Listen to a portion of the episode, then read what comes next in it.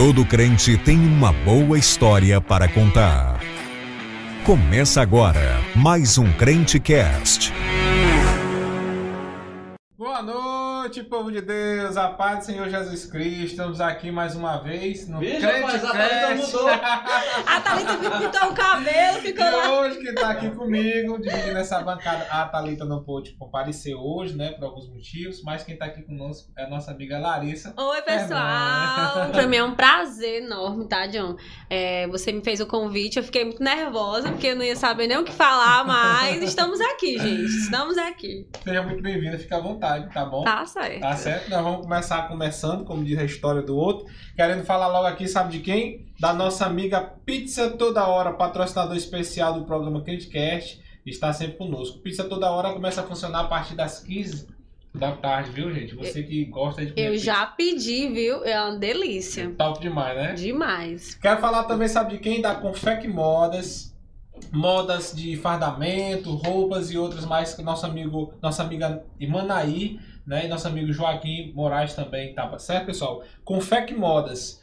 Você pode depois entrar lá na, na bio do, do nosso Instagram e também consultar lá o Instagram da Confec Modas e ver tudo que é esse trabalho. Quero falar também, sabe de quem? É, de quem Matéia? Vamos lá? Pizza, Dela? Não, a nossa Nossa. amiga Ah, Natiane tá. Calixto, surpreenda, viu? Surpreenda personalizado, tudo em material personalizado, chegando aí o dia dos namorados, né? Pra quem já tem namorado, coisa que o Genial ainda não tem, mas tá chegando lá. Eita! Né? Vamos pra frente, surpreenda, surpreendendo. Larissa, e aí? Como é que tá o coração? Rapaz, meu coração tá bom demais. Tá tranquilo.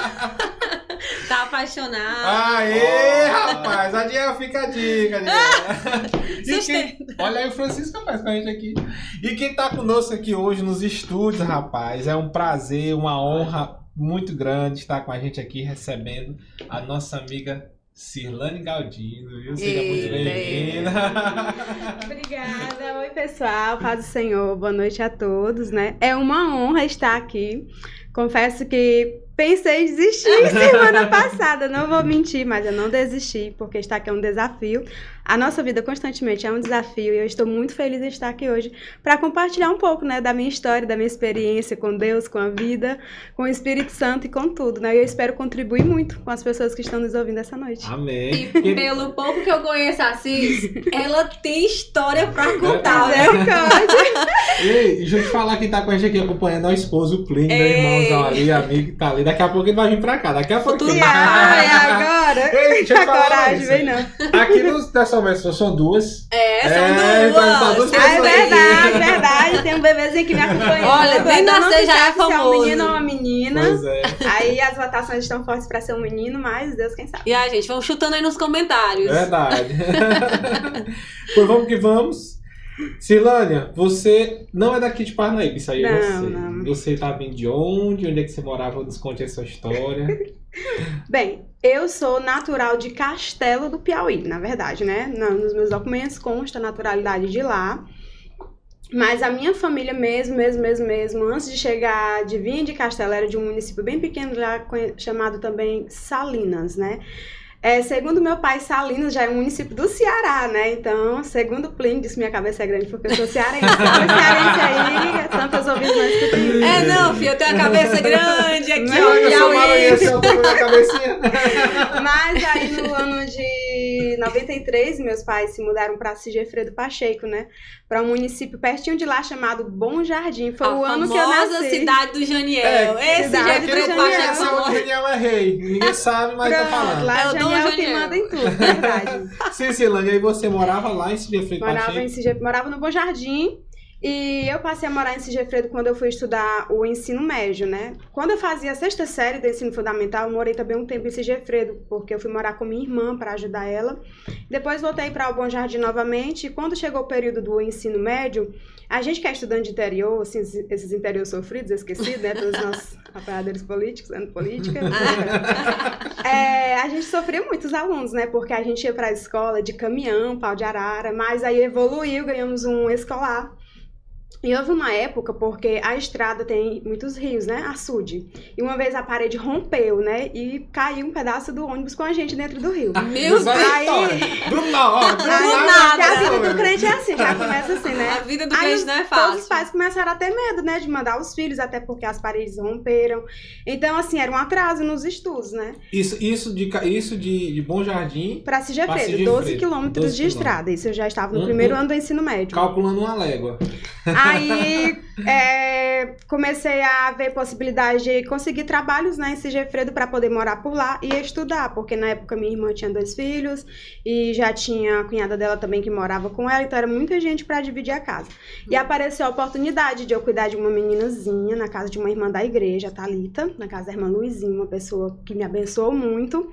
E depois é, surgiu também a possibilidade de eu ir morar, de trabalhar, na verdade, na casa do irmão Casumbá, vulgo pai do Janiel. Ah, Então, assim, uma curiosidade que muitas pessoas não sabem, mas antes de eu vir pra cá, eu morava na casa do Janiel, na casa do pai do Janiel. O Janiel é meu irmão, nem que ele não queira, né? Já é em Cristo, só não é de sangue, mas é de criação também, né? A mãe dele tem um problema de saúde, precisou de alguém pra ajudar, né? Então a gente uniu o útil ao agradável. Eu estudava pela manhã, transferimos, a gente transferiu pro turno da noite. E eu fui morar com eles pra ajudar a cuidar da mãe dele e acabei morando na casa deles também. E eles cuidavam de mim que nem uma filha. Eu não era tipo uma funcionária lá, eu era uma filha. Os pais do Janiel me tratavam como filha, as irmãs dele como irmã. E eu tava até lembrando esses dias, quando você falou que ia falar um pouco da, da questão da minha experiência com Deus, né? É. E eu lembro da Lili, a irmã do Janiel, assim, a irmã dele mais nova. Eu- Muita coisa, muita coisa, assim, da minha vida espiritual eu aprendi com ela. Ela me ensinou muito, me ajudou muito, né? E eu sou muito grata. Estava revendo isso, né? Às vezes a gente não lembra das pessoas que são importantes, que nos influenciam nisso. e ela Verdade, teve sim. essa contribuição. É, Às vezes você, você vai passando, né, Larissa? Isso. tempo, Você não lembra quem foram as Isso. primeiras experiências, é, é que- exemplos de experiência com Isso, Deus, é né? nessa minha fase da adolescência, porque era adolescência, né? 13, 14, 15 Como é anos. que era, assim? Porque era assim, é, 13, 14, 15 anos, já era tipo adolescente, né? Já tava entrando na fase da juventude. E a Lili, ela, ela é aquela menina crente, fiel ao Senhor, que gostava de orar, gostava de cantar, louvar na igreja. E a gente dividia um quarto, quarto bem pequeno, né? Mas ela nunca se incomodou em ter que dividir o quarto comigo. Ela sempre foi aquela menina que fazia devocional, que orava, conversava com Deus, que tinha muita Coisa fé. boa, né? E ela sempre me falava: Olha, Cirlane, tem que ser desse jeito. Você tem que falar pra Deus as suas necessidades. A conversa com Deus é que nem a conversa que eu tenho que você, com você. Eu lembro muito, muito dessas palavras dela. Não sei se ela tá assistindo essa entrevista ou vai chegar a assistir, mas eu acho que ela vai lembrar. E ela dizia assim, e ela tinha um namorado que ela orava muito por ele, né? E ela dizia pra Deus quando ela queria casar e falava as características e tudo, e ela dizia assim, aí quando ela terminava a oração, eu ficava sorrindo, né? A famosa oração é, pra Isso. sair da escolher esperar. Isso, ela dizia assim, Cirlânia, não pode ter vergonha de falar pra Deus, você tem que dizer como você quer, mas você sempre tenha o cuidado de dizer pra Deus que é, é de acordo com a, Com a vontade, do vontade. coração dele, né? Então, assim, foi uma frase que eu guardei, essa frase, até os dias de hoje, né?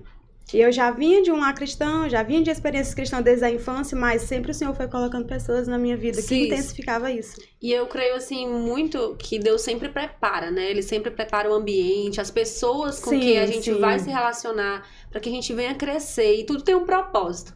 Creio que a sua ida para casa do Dom Janiel, hoje você pode entender um pouco do propósito de Deus para Sim, sua não vida. foi em vão. Eu aprendi muito, muito mesmo. Não que na minha casa também não Uhum. tivesse essa base espiritual, porque tinha também, É, né? porque irmão Manel, eu nunca vi um crente que sabe mais da Bíblia do que ele. Alô, irmão Manel! Meu pai, eu não nasci um lar cristão, eu cresci um lar cristão, né? Meu pai aceitou Jesus em junho ou julho, não lembro agora, já já ele vai corrigir nos comentários.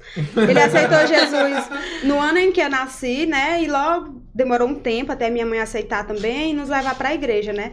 Então, assim, eu cresci em um lar cristão.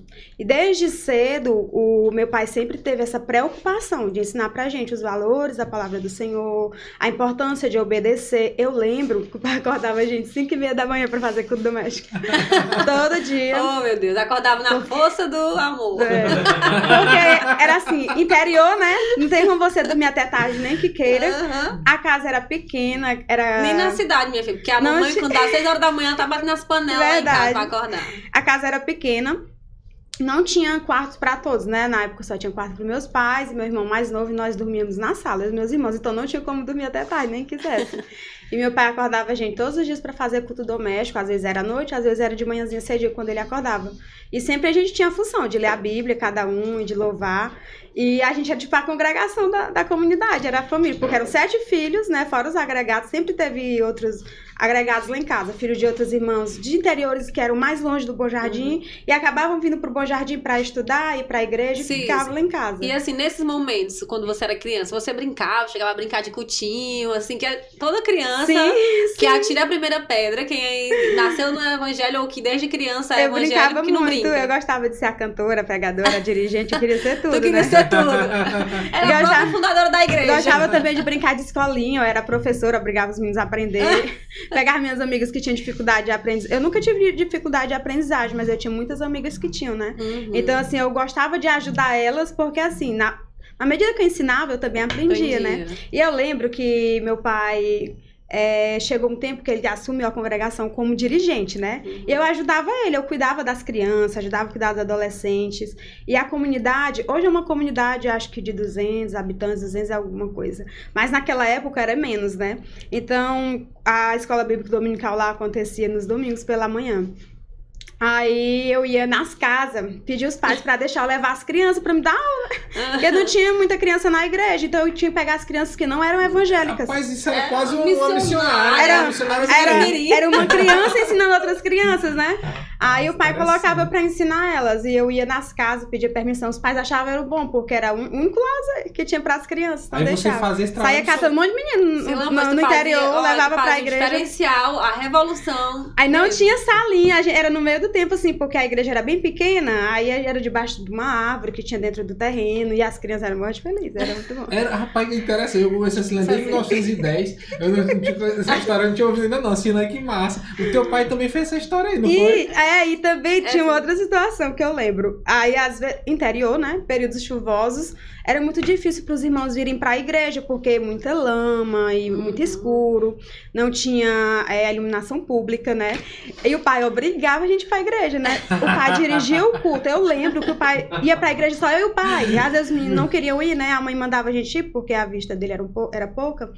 E ele chegava lá na igreja, eu e o pai. O pai fazia toda a liturgia, de sete a nove da noite. Fazia eu cantar dez hinos da harpa, fazia eu cantar os três hinos da harpa. Aí ele ficava de pé, lia, fazia a leitura. Aí me chamava de novo pra cantar uns três louvores e depois ele ia pregar até a hora de ir embora. E ainda hoje é assim, porque entrou na casa até do irmão hoje, Manel. mais ainda.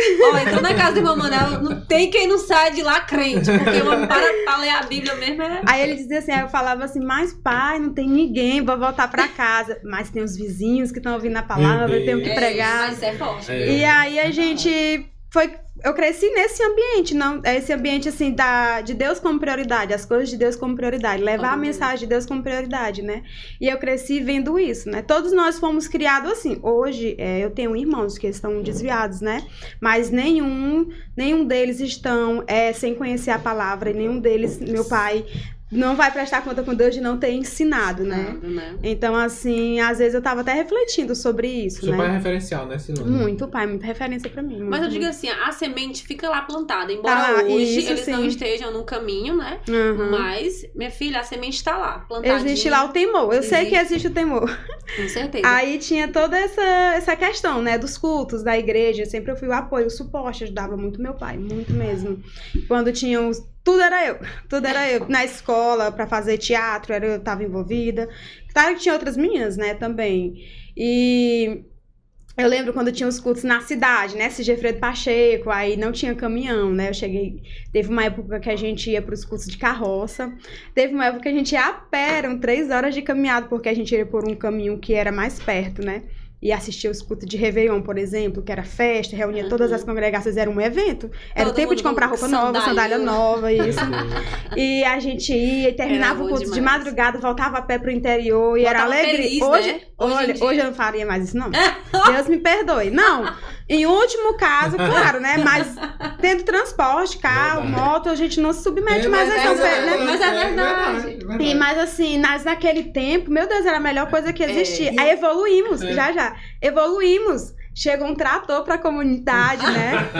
e eu lembro que a gente ia pros cultos lá na cidade trator, né? E o trator era assim, molenga, e ajeitaram os trator com umas forquias, né? Aí eu tinha raiva, porque os jovens dos outros interiores ficavam chamando a gente assim, como se a gente fosse animal, né? Porque chegava uhum. na ilha de trator, eu tinha raiva, aquilo ali, raiva. Mas assim, Dava certo, né? Volumes era melhor que a pé, né? É, Chegava lá no tratorzão, o irmão Luiz dirigindo, é. os irmãos tudo feliz. Oh, e o irmão Luiz? O irmão... o irmão Luiz, ele é tio do Janiel. Tio do Janiel. Pai do, a família é, do Janiel tá no meio, envolvido. É vô dos meus sobrinhos, né? É vô Se a família sobrinhos. do Janiel não estiver no meio. Ele era um dos dirigentes também da congregação. E ele também sempre ajudou e cuidava. Esse ajudava a, a, grande verdade também sobre essa questão de hoje a gente não ir pra igreja a pé, por exemplo, hoje tá muito perigoso, né? A realidade é outra, a gente entende. E assim, eu acho que se hoje fosse um pouco mais calmo, né? Fosse um pouco mais tranquilo as coisas, a gente torce para que isso dê certo e volte um, uma paz para aqui, né? Pra gente ter mais segurança. Eu acho que não, teria problema, mas eu, eu, entendo. A gente se acomoda realmente. Sim, se hoje você tem a condição de ir num carro, numa moto, né? Hoje você já tem acesso a outros tipos de transporte, rapaz, você vai com certeza. Quando eu cheguei aqui em Parnaíba, eu, mais o Geniel e a Socorro, a gente vai já chegar nessa história, é, a gente história... ia a pé pra igreja, né? A gente morava, não morava tão perto, mas também não tão longe. E a gente ia, aquela folia era muito bom, e hoje eu fico assim, quando eu volto pra casa de carro e tudo, meu Deus... Quando eu fico vendo algum jovem indo a pé, dá vontade de eu pegar meu carro e botar todo mundo dentro e deixar em casa, porque eu fico lembrando de quando era eu. Aí a gente vinha com a sandália na sacolinha de chinela, chegava lá e colocava, porque o calçamento desgastava mais rápido, né? E eu era lembro muito... que a gente também, quando era criança, adolescente, né? A gente lá do Catavento, a gente ia caminhando no tempo central. Sim. E voltava caminhando. Tudo Hoje... com a sacolinha, com as sandálias. Hoje não faz Hoje ninguém faz Tem isso. Tem as vans pra ir buscar, isso. né? Já foi um negócio comigo de caminhar uma vez que eu nunca me esqueço da minha vida. Cheguei aqui em 2013, a gente, rapaz, vamos comer um espetinho lá, lá na Rua Santana. Eu saí da Rua ah, Eu sei onde é. Longe. Lá outra cidade, na Rua Longe. Santana, pra comer Ele gosta de caminhar, eu já mas, nunca rapaz, vi. Mas foi bem, fez bem demais. Só quando mas era naquele tempo, expediente, sabe quanto era o seu dia? Era, 50 centavos. Era, era nosso local de janta. Foi lá foi quando a gente tinha dinheiro. Era nosso local de janta quando a gente tinha dinheiro. Quando a gente não tinha, era igual na casa dos irmãos. A vida de estudante sofrido. Sim, sim, E aí você de Sigefredo, melhor, de Bom Jesus, foi pra... Bom Jardim. Bom Jardim. Isso, Bom Jardim. Foi pra Sigefredo morar lá. E como é... Quando eu cheguei lá em Sigefredo, sempre fui envolvida nas coisas da igreja. Sempre. eu, eu Ontem eu estava na sala de aula falando para as irmãs, né? A gente estava contando um exemplo. Eu acho que se eu não fosse cristã, se eu não tivesse sido criado numa cristã, tivesse sido criado é, mesmo sem ser evangélica, eu acho que eu era aquelas católicas bem beata mesmo, beata. a igreja e tudo. Uhum. Porque eu não sou uma pessoa festeira, de folia, não sou. E eu gosto da igreja, eu gosto de me sentir útil ali dentro. E quando eu cheguei em Sigefredo não foi diferente, né? Já vim com histórico de ser ativa lá no Bom Jardim. Uhum. E logo ganhei cargos lá também. Assumi também uma sala de crianças novamente turmas de primários. E eu fazia o mesmo processo. Pra, da, da casa da, que eu vinha até chegar na igreja, era catando os meninos, dava tudo pra vir pra assistir aula. e eu sempre gostei muito de ensinar a criança, porque eu acho que o processo de educar é mais fácil que reeducar, né? A criança é, é mais fácil pra gente poder ensinar e tudo. É... Ensinar um adulto é mais difícil, porque você já, você já pega uma mente formada, né? E você tem que remodelar muitos pensamentos que ela tem, que às vezes, dentro da luz da Bíblia, seja errado, né? Então é mais complicado. E a criança não. Você está ensinando ali os primeiros passos, você está ensinando a forma certa de como tem que ser, então é mais fácil. E houve uma época também, já no tempo do pastor A Filho, que eu ajudei, auxiliei no departamento de missões também, uhum. ajudava a cuidar do departamento de missões e a gente fazia um trabalho muito lindo de arrecadação de cestas de alimentos, a gente ajudava os missionários, as famílias carentes, e eu ia na casa dos irmãos buscar, e eu gostava, e os irmãos ajudavam, e quando chegava os cultos de entrega era uma benção, era uma festa, né?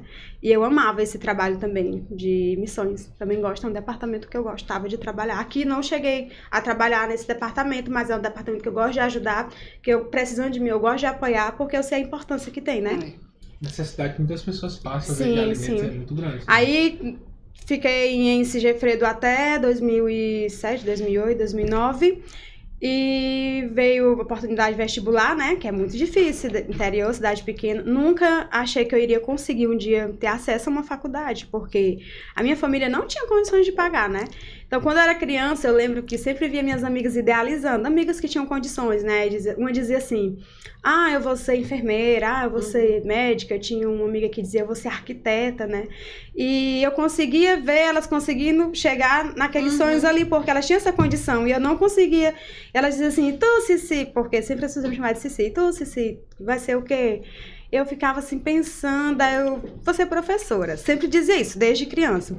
Porque lá na nossa cidade, as pessoas que são professores têm muita oportunidade, né? Então eu sempre imaginava assim, eu acho que é a única oportunidade que eu vou ter. Não conseguia me ver saindo de lá um dia, não conseguia visualizar, não conseguia e nem me imaginar nem em Campo Maior, que era mais perto. Nossa, tinha esse desejo Imagem Parnaíba. sair de lá. Isso, como foi não, que surgiu não esse era desejo? o desejo de sair de lá, era o desejo de ter uma formação, porque naquela época você tinha duas opções. Ou você conseguia sair da cidade e se formar, fazer um curso e conseguir uma oportunidade melhor de trabalho, ou você ia pra roça, ou trabalhar de funcionária na casa de alguém, cuidando de crianças ou de idosos, Uhum. ou sendo funcionário de supermercado, mas aquela questão, indicação, amizade, né? Uhum. No meu caso, é, com certeza eu iria acabar indo pra roça mesmo. Esperar completar a idade de se aposentar e ser feliz. Aí você. E assim, Ah, é, não, era, eu via isso, eram as possibilidades que eu via na minha mente, né? E eu lembro que eu tinha uma amiga que ela falava assim que, ah, você é arquiteta, mas não se preocupa não, que nem que, nem que seja a faxineira da minha empresa, tu vai ser. Porque ela também não. Porque ela. Minha co- gente, é porque, eu tinha assim, repreendido ela na mesma Não é hora. porque ela, era, ela tinha maldade, não era maldade, é porque ela também não conseguia ver eu tendo a oportunidade de fazer Mas o mesmo curso, assim eu tinha repreendido. né? Não. E hoje ela não tem formação nenhuma, ela sofre muito, enfim, Oh. não gosto de entrar nesse É, assunto. Deus. Enfim, Aí, né? aí, então assim, eu sempre tive muito cuidado assim de não sonhar muito alto. A gente tem, não tem que ter medo de sonhar, mas eu sempre tive esse medo. Eu gostava de sonhar dentro das possibilidades, dentro da realidade. E eu lembro que eu ainda cheguei a fazer tempo do Psyu. Vocês não lembram do Psyu? Mário Matéria? Não, olha aqui. Quem olha. não- E eu cheguei a fazer duas, era ter três etapas, né? Eu cheguei a fazer duas etapas e eu passei Uhum. nas duas etapas e ia pra próxima. Aí cancelaram o Psyu. Aí eu, meu Deus, acabou todas as minhas chances. Porque eu tava estudando muito, né? Pra Uhum. conseguir ser. Sim, assim, quando surgiu a oportunidade de você vir aqui pra Parnaíba, assim, o que foi, foi que veio no teu coração? Claro que é, o Pois primeiro é. é. o medo de algo, de algo diferente, algo Aham, novo, Aí né? já vou chegar, aí já vou chegar. Só concluindo e vou responder a tua pergunta. Aí eu lembro que surgiu o Enem. Aí, meu Deus, eu Novidade, nunca. né? E aí, muito É, difícil. novidade. Aí conseguimos com muita luta e fazer essa prova do tal Enem. Eu fui fazer, mas eu- aí todo mundo passou. O Janiel passou, a Help passou, que era Socorro, que morava com a gente. E eu lembro que o Niel que colocou pra mim lá pra pedagogia, né? Uhum. E aí eu passei. Ganhei uma bolsa de 50% pelo ProUni, na faculdade particular aqui em Parnaíba. E quando eu falei para meus pais, o meu pai disse assim: "Dá- não, você vai. Porque assim, era uma oportunidade de eu melhorar de Uhum. vida, né? Com certeza. Só que aí eu tinha cinco irmãos homens contra mim, né? E assim, desses cinco irmãos, quatro deles, eles tinham aquela mentalidade que a filha, a- porque a minha outra irmã era casada, então eu era a única filha mulher que tinha que ficar dentro de casa pro resto da vida pra cuidar dos meus pais. Existe essa mentalidade, Sim. né? Então, assim, eles não concordaram, não dava certo. Primeiro porque não tinham condições. Meu pai só vivia de um salário mínimo Uhum. para sustentar toda a família. Minha mãe tinha problemas de saúde. Então, assim, não, não existia, não, não tinha, não existia essa possibilidade de eu morar aqui, porque era gasto em pagar aluguel e ainda tinha que pagar a faculdade. Na época era 150 reais, né? Que era muito caro, assim. Hoje, É. 150 reais eu não, não considero Laclanche- um, um, um, No um Laclanche valor 60 alto. você gasta 150 reais no instante. assim, Mas naquele tempo, valor. né? Como se fosse, tipo, 600 hoje, assim, né? Digamos assim. Então, assim, eu... Meu pai disse assim, eu lembro que meu pai falou assim, você quer ir? Eu falei, quero, você vai. Meu pai sempre foi aquela pessoa que sempre me impulsionou Apoiou, muito, né? é. E me impulsionou. E meus irmãos, não vai dar certo, ela vai se perder lá, é cidade É, grande. o primeiro pensamento é, esse. Vai se perder, assim, vai passar vergonha, sei lá, não sei o que, que eles tinham medo de eu pegar o ônibus e passar de... Não era nem no sentido de se perder, assim, da vida, não. Era de a, uma luta, vir do interior pra cidade grande, porque o mais Sabe longe que eu é? já tinha ido era Teresina, né? Nunca tinha ido. Então, assim, meus irmãos não queriam. Aí teve um irmão que me apoiou, né? Ele estava fazendo já um curso técnico em Pedro II. Ele sabia dar para os outros todos, só tinha até o ensino médio. E ele era o único que dizia assim: Não, pai, ela vai, a gente vai lhe ajudar, mande ela. Nós vamos trabalhar, nós vamos ajudar a manter ela lá, né? Olha que Aí, mas ela vai morar com quem? Não dá certo. E não vai. Aí aconteceu que quem estava aqui em Parnaíba? O grande Dom Janiel. não existe, não existe uma pessoa na face da terra que, que não, não confie no Janiel. Janiel. A pessoa, não confia. É, a é, pessoa porque... que não confia no Janiel não é nem gente. porque assim, ó, lá, o Janiel lá na igreja sempre foi aquela pessoa bem responsável, responsável. Né? Na família dele, nessa época que eu morei lá com eles para ajudar a cuidar da mãe dele, ele que era responsável pela casa dele, assim, ajudava no sustento e tudo, cuidava dos pais, dos irmãos. E ele sempre foi aquele irmão protetor, né? Então, ele, e ele era assim com todos à sua volta. Vou ler bem um comentário tá. rapidinho, gente, que eu achei muito interessante. É, do Alisson. Acho que é assim o nome dele, o Alisson.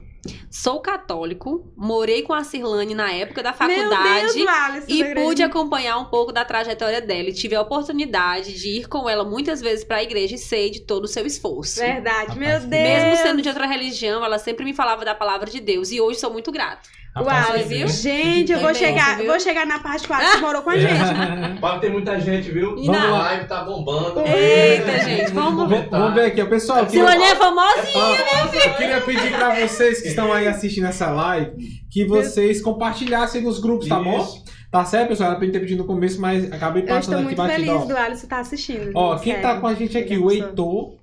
A paz do Senhor daqui diz Samambaia de Rapaz, o Heitor tá cadeira cativa. Ele tava aqui no programa passado, é. se não me engano. Um abraço, Heitor, viu? A Maria Eduarda, um beijo para a Duda e a Gardênia. A minha, minha sobrinha. Ah, sim. Beijo, Duda! Pronto. A Francisca Pereira de Sá Rosa. Oi, a irmã Francisca.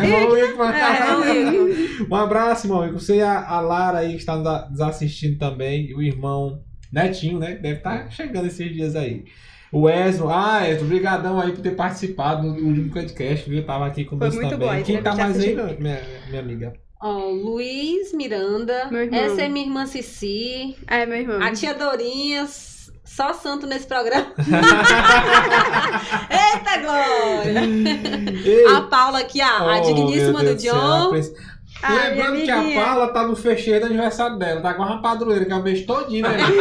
a Paula não vai passar aniversário dessa mulher. A Laninha, um beijo, Laninha. Tão maravilhosa. Tua sobrinha. É, é minha sobrinha, vou minha sobrinha. Quem tá mais aí também? Eu não vi, foi o comentário do irmão Manel. Que é, é esse, irmão Manel? Que é esse? Vem cá, esse. Foi, esse... eu quero ver, que eu não vi ainda, não. Ó, esse aqui é ele. É. Esse WZ. É ah, ele. Ah, é. gente dar o nome dele. Ninguém quer isso aqui, é um código aí que tem, né? Diga aí se é cor do Illuminati, será Raiz é uma coisa aí. Não, mas ele já comentou várias vezes aqui. Não, é o irmão Manel é a Bíblia em pessoa, é, assim. Verdade, é assim, é. Eu fico admirada. Toda vez que eu vou lá, não tem uma vez que eu não vou lá que ele não lê, que ele não fale alguma coisa, né? E eu fico às vezes assim, meu Deus, como é que ele pode decorar? Porque eu sou péssima pra decorar. Eu falo, não, tipo, eu decoro eu o versículo, queria, eu queria ter mas a referência, a referência, tipo assim, versículo tal, tal, tal, não sei. Agora o Manel, não, parece que ele tem a Bíblia assim, tá, na cabeça dele. Eu queria ter herdado 1% da memória dele, mas Deus não dá a cobra. Tinha o Luiz Soares que tinha assim. O que, você já leu esse já? O que tinha era agregado lá em casa. É meu irmão. Mas era velho. a bênção de Deus. É meu irmão mais velho. É. Paulinha, meu amor, beijão. Fomos de trator.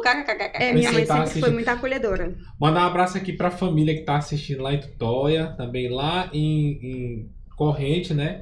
E também ali pro seu Paulo e a irmã Merisa, que tá assistindo junto com o Lucas e com a Paula aqui em Parnaíba. Oh. Um abraço. Só gente boa, só gente boa. A irmã Gardênia. Vamos ver mais quem tá aqui mais nos comentários pra gente a sogra, né? É, é a sogra. Sogrinha. Quem mais? Antônio Galdino, lá de Castelo. Deve ser algum tio ou primo. Ah, uhum. A Josi Melo. Pronto. A paz do Senhor a todos. Te então, admiro, Cis. Te Também amo. pode ser meu irmão. Sabe quem tá aqui também? Antônio Iranildo. A irmã Edna. Ah, bicho. Diz assim, é muito, bem te, é muito bom te assistir, minha filha. A gente sabe que vocês é a mãe têm do coração, relação. É sim, verdade. Sim. A Josi, como é que diz aí? A irmã Josi. Ela colocou assim: a paz do Senhor a todos. Te admiro, Cis. Te amo. Uhum. A Josi é a, é a, mãe. A mãe da Bebel. Da Bebel Isso. e a mãe da. Da, da, da Manu e da Rani, a tia do Plínio. Pronto, tá certo. pois vamos lá, continuar assim, Silane. Aí você estava aqui sobre o cajado de Janiel. É, vim embora. aí vim embora pra cá, né? Deu tudo certo. Sobre o. o... A gente fez um levantamento dos gastos que ia ser aqui. Uhum. Aí o pai, não, vai dar certo. Dá pra ir. Meu irmão também falou na época, o Edson, não, vai dar certo, a gente vai lhe ajudar. E eu vim na fé. Aí o Janiel veio pra o cá mais. só vive pela fé, né? O Janiel veio. o Janiel veio pra cá em 2010, né? E eu vim um ano depois, eu vim em 2011. Uhum. E eu tinha ainda 16 anos, era uma das outras preocupações dos meus irmãos, porque eu ainda era menor de idade, né? E eu vim pra cá com 16 anos. Ué. E aí eu vim sob a responsabilidade do Genial. Ele não aceita que meus filhos vai chamar de vô. ele é meu pai, ele me criou aqui. É, mas tem que chamar mesmo. Aí eu vim pra Parnaíba, né? Cheguei aqui em Parnaíba, muito aquela pessoa muito sem costume. Bota só lá. Vim do interior pra cidade grande, era uma, era uma novidade. Eu lembro que eu fiquei tão feliz, porque isso assim, gente, uhum. isso era uma realidade muito distante muito da minha distante. condição. Não existia a possibilidade, aos olhos humanos, de eu sair do interior pra vir fazer uma Daí faculdade. Daí você já isso. viu cuidado do Senhor, né? Já sobre o cuidado vida. de Deus sobre a minha vida. Tudo isso foi permissão do Senhor. E tudo. só o início do cuidado dele. Só porque o início. o que aconteceu, né?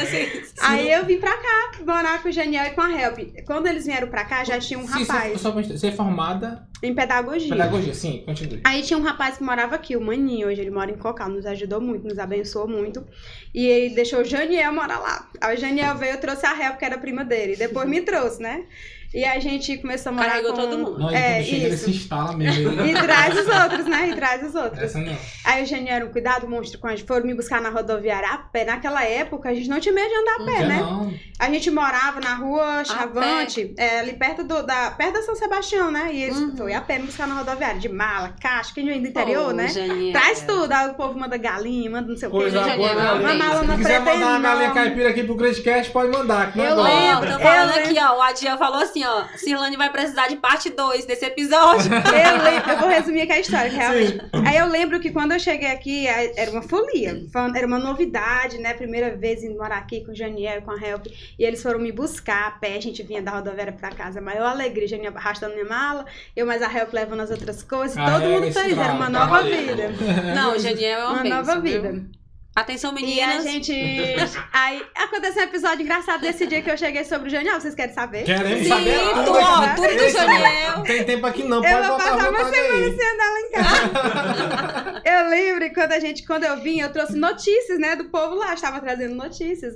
Porque naquele tempo também, é assim, tinha chegado recentemente. Aqui. Olha, vou te falar. Eu esperei demais pra te entrevistar. Ah, porque eu sei que Só pra coisa. saber as cores do Janiel. Fala lá, Silane. Olha, Janiel, só constando que não, eles me Silane, ela, não, ela vai soltar aqui. Não, e assim, eu lembro que. Porque assim, tinha chegado recentemente. É verdade é... que o Genial foi interrompido. Só que ah! falar aqui, vou falar aqui. É. é. verdade que o Genial ia carregando a mina pro meio de uma festa lá. Você não vai pra ele, não, ele tá pro outro lado ali. É verdade essa história. A cara Eita, não, não sei dessa conversa, não sei. Eu vou te explicar o negócio aí, tá vamos bom. lá. Aí a gente veio pra casa, porque assim, em Sigefredo só era no tempo do orelhão, né? Uhum. E tinha chegado recentemente a antena de telefone lá. Então, assim, a gente veio pra cá ainda aprendendo a mexer em celular. Ainda era aquele uhum. celular bem comum, tempo do Motorola, LG, né? Tempo tijolão. E, era, e eu ganhei um porque eu tava indo embora e oh, tinha que ganhar um celularzinho pra poder me comunicar com minha família. Aí quando eu cheguei, o tempo que eu trouxe uma fotinha da mãe da menina que morava com a gente, que ela uhum. tinha passado por um processo e cortou o cabelo. E ela ficou muito diferente, né? E eu cheguei e fui mostrar pra ela, lembro como se fosse hoje. A gente assim na cozinha, meia-noite, meia-noite, numa cidade grande, sem conhecer ninguém, passasse mal, morria ali, porque não sabia nem onde era o Disseu, nem, nem SAMU. SAMU. Não, conhecia, não tinha dinheiro pra pagar táxi. Não tinha. Ó, oh, o já deu as caras aqui, ele tá nervoso lá, pode certeza. Eu lembro como se fosse hoje, assim, a gente sentado na mesa e eu, help, tu não sabe o que tua mãe fez cortou o cabelo bem no pé da, da, do pescoço. Meu Deus, porque a mamãe fez isso? Porque assim, a gente vê, a gente ainda vinha ainda com aquela assembleia na raiz que não cortava uhum. o cabelo, que só usava saia joelho, né? Então, pra ela era uma coisa assim, minha mãe cortar o cabelo assim, aí eu fui mostrar a foto, né? E eu lembro que eu, quando eu mostrei assim a foto e todo, a gente começou a sorrir, da cena que foi engraçada, né? Uhum. Quando a gente olha pro Niel, tava só o Niel lá assim. que foi isso, né? Eu, Niel, Passando que mal. foi, Niel? E o vermelho, que foi, Niel, que foi? Vermelho ele já é sempre. Meus queixos, meus queixos caiu, porque acontece deslocar, né? E ele deslocou. Isso, Janiel. De tanto rir. De tanto rir. foi é, da irmã, viu? Você vai aí.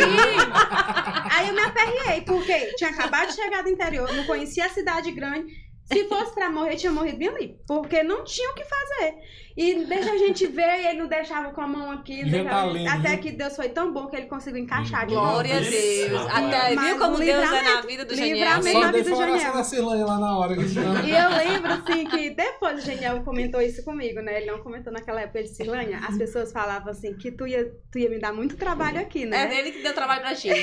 Geniel dá Ó, ele não quer vir, não, mas, E mas eu sou- a gente tá descobrindo ele aqui, viu? E eu surpreendi, né? Porque assim, eu sempre fui uma pessoa extrovertida, uma pessoa de Aham, conversar, comunicativa, né? comunicativa. Eu E as sempre- pessoas sempre têm um As- preconceito com essas Isso, pessoas então assim. acha que a gente, né, vai dar trabalho. E ele sempre disse que eu surpreendi ele, né? Glória a Deus. Porque eu não dei o trabalho que as pessoas falavam que ia dar. Pelo contrário, eu cheguei aqui, fazia seis meses que o Janiel tava aqui mais a help, eles ainda não, ainda não tinham sido nem apresentados na igreja. Meu Deus. ó, Primeiro dia que eu cheguei na Deus. igreja, eu já me turmei com o Mel, com o pessoal da tia hein? Dorinha. Quase afastado. Aí nós íamos visitar a igreja, lembro como se fosse hoje. O Mel, que sentado lá Falando na em Mel, calçada. que ele tá aqui, ó. Revela, Senhor. O Mel que sentado lá na calçadinha da igreja, assim, calça jeans, camisa preta, lembro como se fosse hoje, chinelinha. E todo o cabelo assim, comprido e um violão. O Mel parecia aquela pessoa solitária, né? Aí eu... Olha, Mel, que Aí, aí. Tá aí eu outros, cheguei, revela. eita, igrejona grande que a gente vai se congregar, Eugenia, aqui, que a gente tá se congregando seis meses.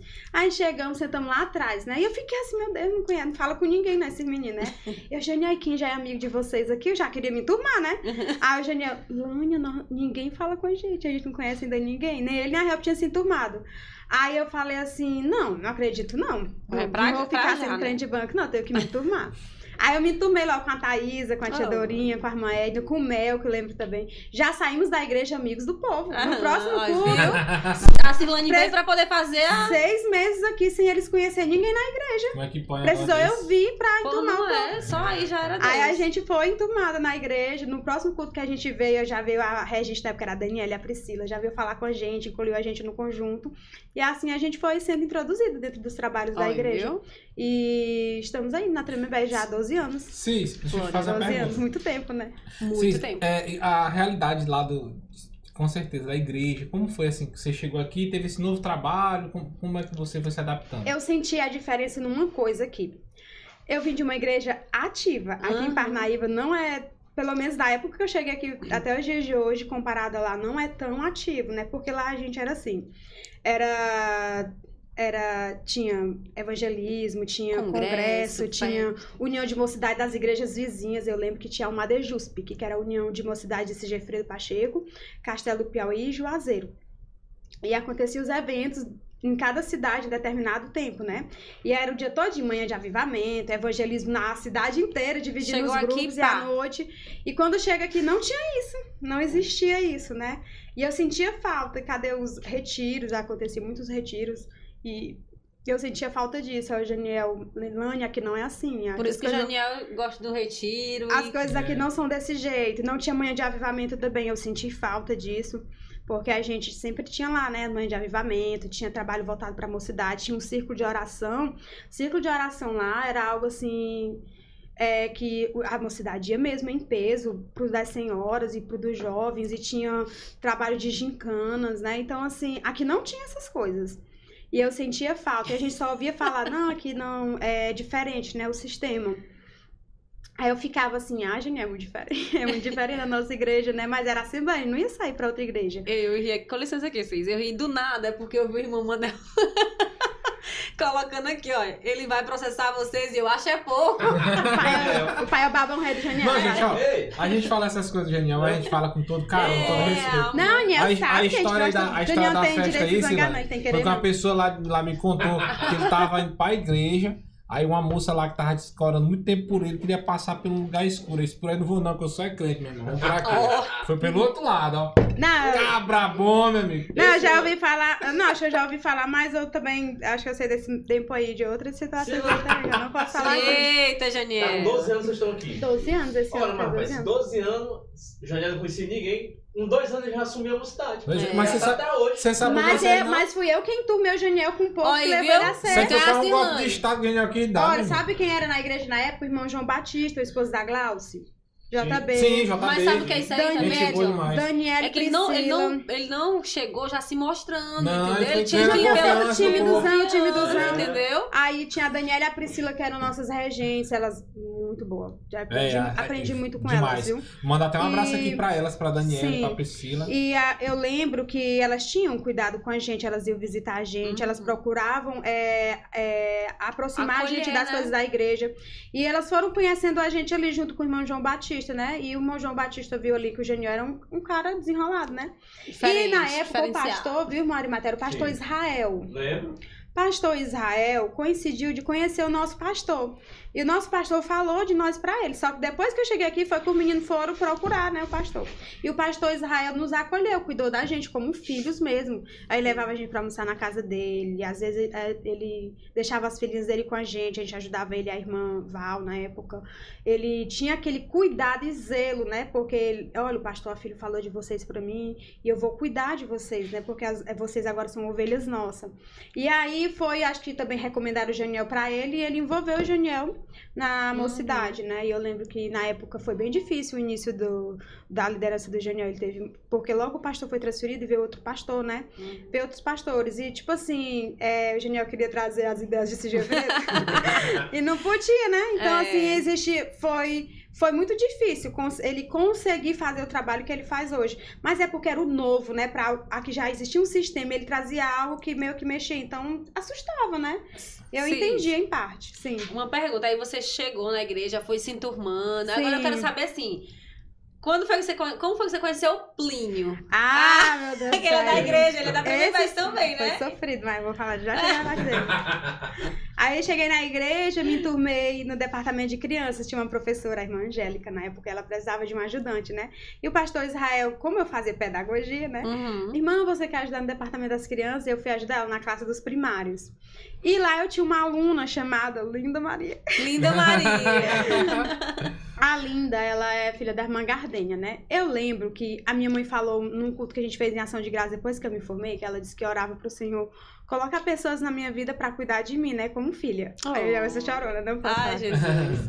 E Deus, colo- de. Deus colocou três pessoas em nossas vidas aqui, não só na minha, mas na do Niel e da Help, que foi a irmã Gardenia, a tia Dorinha e a irmã Edna. A irmã Gardenia espe- especificamente na minha vida, né? Uhum. Porque assim, foi na, numa época em que ela estava fazendo algumas descobertas sobre a Lindinha, né? Que a Linda tinha recebido um diagnóstico de alguma dificuldade de aprendizagem que ela estava tendo e ela precisava de um acompanhamento em casa, de um reforço, né? Uhum. E ela soube que eu fazia pedagogia, né? E era uma Uhum. estudante, estudante, ela associou logo assim, deve tá precisando de trabalho, né? Uhum. E ela veio falar comigo, perguntar se eu queria cuidar da Linda. Só que antes de chegar nesse, nesse, nesse, nessa, nessa proposta, eu também cheguei a cuidar de outras crianças na igreja, Uhum. filho da irmã Andréa, do Ranilson. Hoje ela não congrega mais na Assembleia com a gente, acho que hoje ela é da Madureira, não tenho certeza.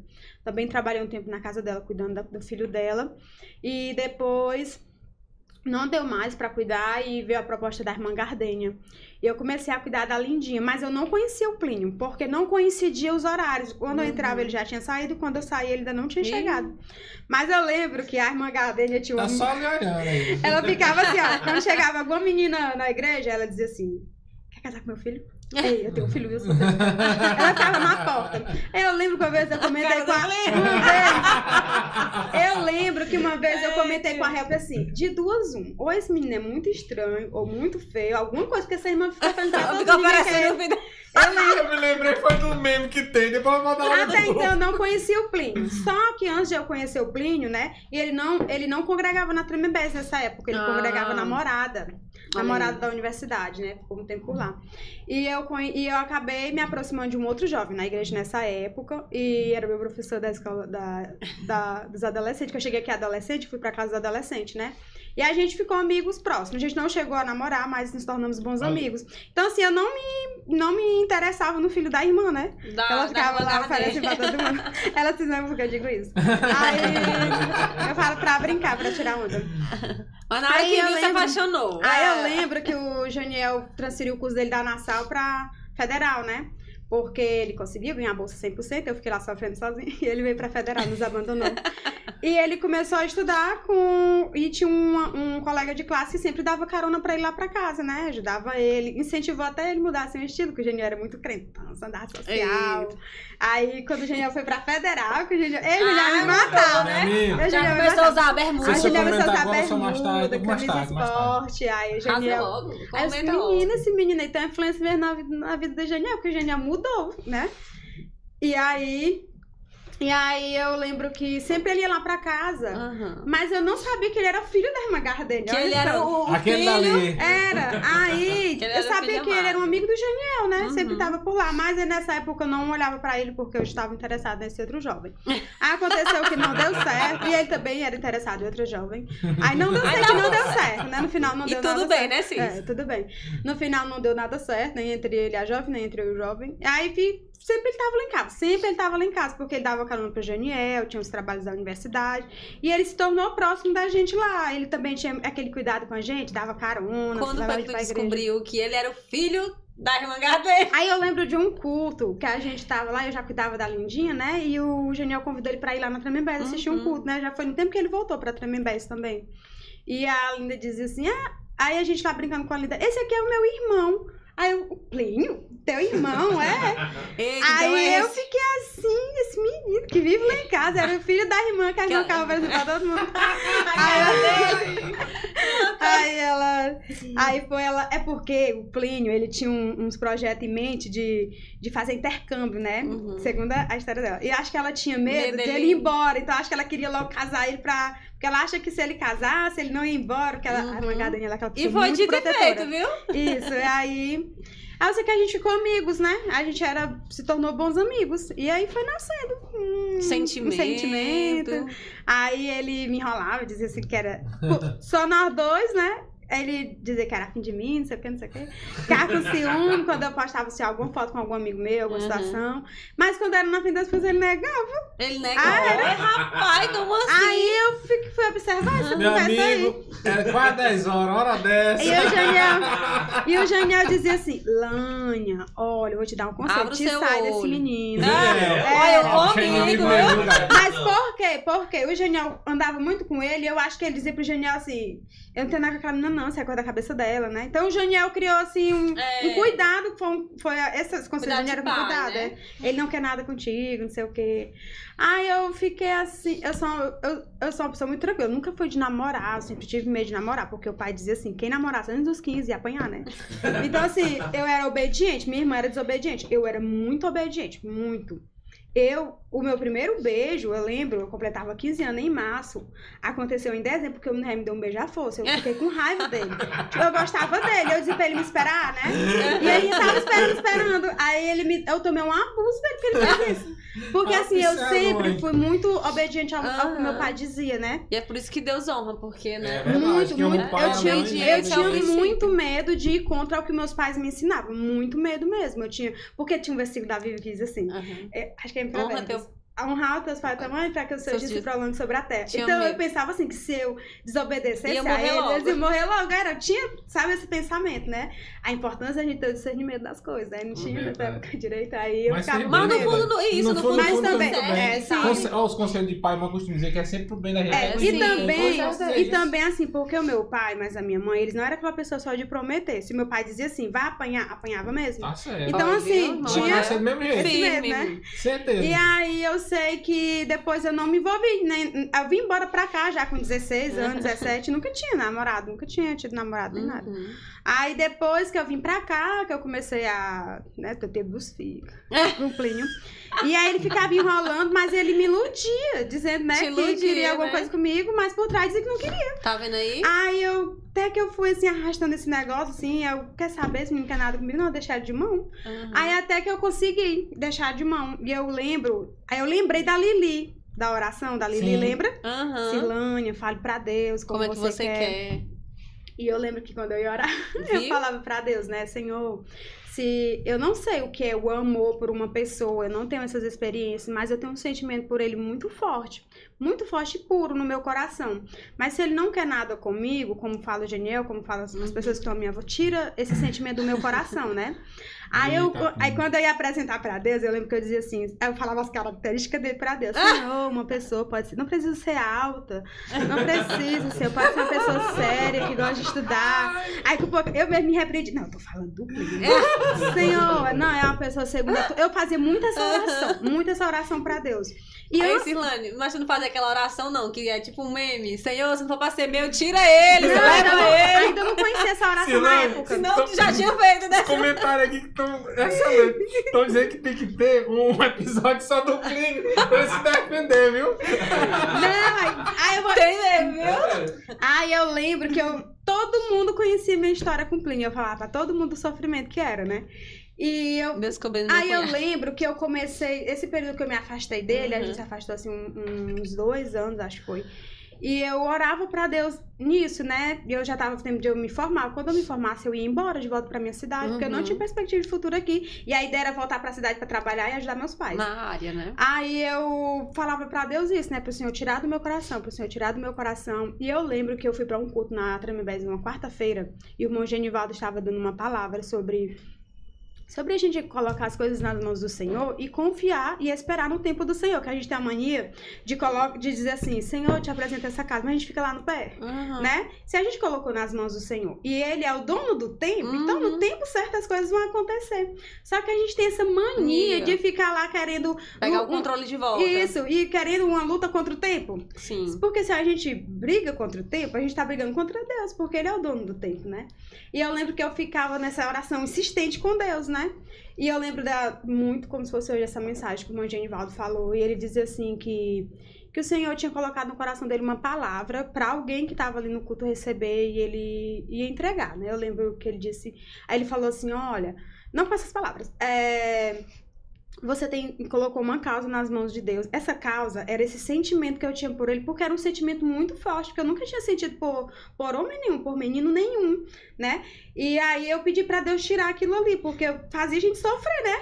Sim, aí eu lembro. Tá dizendo aqui, Sisto chorava. Chorava, horrores. Então era muito sincero, né? Quando a gente chorava. É. Aí eu lembro que ele, na mensagem, o irmão Genivaldo falou assim: se você colocou algo nas mãos do Senhor, Aprenda a descansar seu coração e esperar que o Senhor vai dar a resposta no tempo uhum. certo, né? Se isso for bom para a sua vida, se estiver no centro da vontade de Deus, ele vai permitir. Se não for, você não é uma pessoa que confia em Deus, se entregou nas mãos dele, então ele vai acontecer tudo dentro da vontade dele. Palavra, Nesse dia né? eu saí do culto Deus com fala. uma paz de espírito tão grande eu até pensei assim, é, não dá, esse menino é pra mim, não. Até porque, assim, o Genial, eu lembro que o Genial falava assim, Lanha, olha, vocês são de mundo diferente, não tem como, né? Você, a realidade é muito diferente.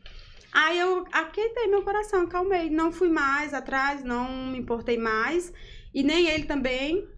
Aí Mas quando eu botar uma foto, não fiquei no tempo do Facebook. No Facebook algum amigo, aí ele mandava mensagem lá no mês diz que gosta de mim e posta mensagem, foto com esse menino. Ah, tô entregando! Aí eu, aí eu lembro, eu lembro que eu assim, de ciúme e não queria assumir, né? Aí eu lembro que eu falei assim pra ele. Sim, mas o que, que você quer? Eu disse assim, Plínio, vou te fazer uma pergunta.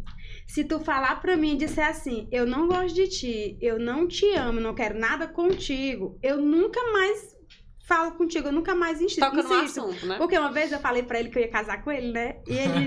eu falei assim, eu vou casar contigo, tu pensa que eu não vou casar?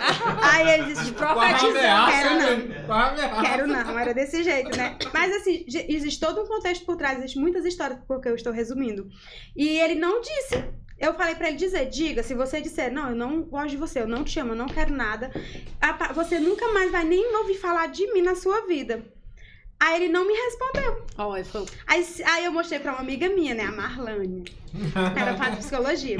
Aí ela disse assim: Cis, ele gosta. Se ele não disse nada é porque ele gosta. Então agora tu vai deixar ele de mão e vai orar, apresentar pro Senhor. Oi, pro Senhor quebrar o coração dele, né? Quebrantar. Quebra. Aí vocês já ouviram falar naquela história Orgulho e Preconceito da Jane Austen? Não sei se vocês já ouviram falar. É uma história muito linda de um casal que assim, eu, costumo, eu, costumo, eu me via na história dela, porque a Jane, ela era uma menina humilde, vinha de família, né, humilde. Sonhadora. E veio o Mr. Darcy, né, que ele veio de uma família rica, né, de, falando de bens, de bens materiais Bens mesmo. materiais. E ele tinha um medo de ele tinha medo de assumir os sentimentos dele por ela, por conta daque, porque naquele tempo existia um preconceito muito grande da sociedade em volta disso, né? É. Tipo, pessoas de condições casavam com pessoas de condições, pessoas de baixas condições é, tinha que casar com pessoas Aham. condições. Então, assim, o orgulho e preconceito era isso. Ela era orgulhosa por não aceitar o sentimento que ela tinha por ele, não aceitar a forma que ele era, e ele era preconceituoso por conta das condições de vida que ela Uhum. tinha, né? Aí já se Então, assim, história, né, eu Silvana? me via nessa história, né? Claro que em realidade diferente, em mundos diferentes, né? Mas quando as pessoas falavam isso pra mim, vocês são de realidade diferente.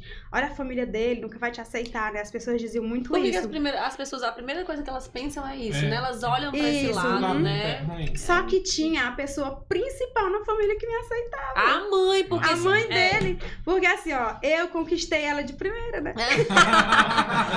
Conquistou Não, assim, a assim, porque sogra. assim, a irmã Gardênia, ela não foi só minha patroa, ela não foi só uma irmã da igreja que cuidou de mim.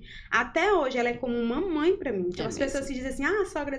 Não, eu, não, eu discordo. A minha sogra, né, porque eu sei que ela tá vendo em casa, ela sabe disso.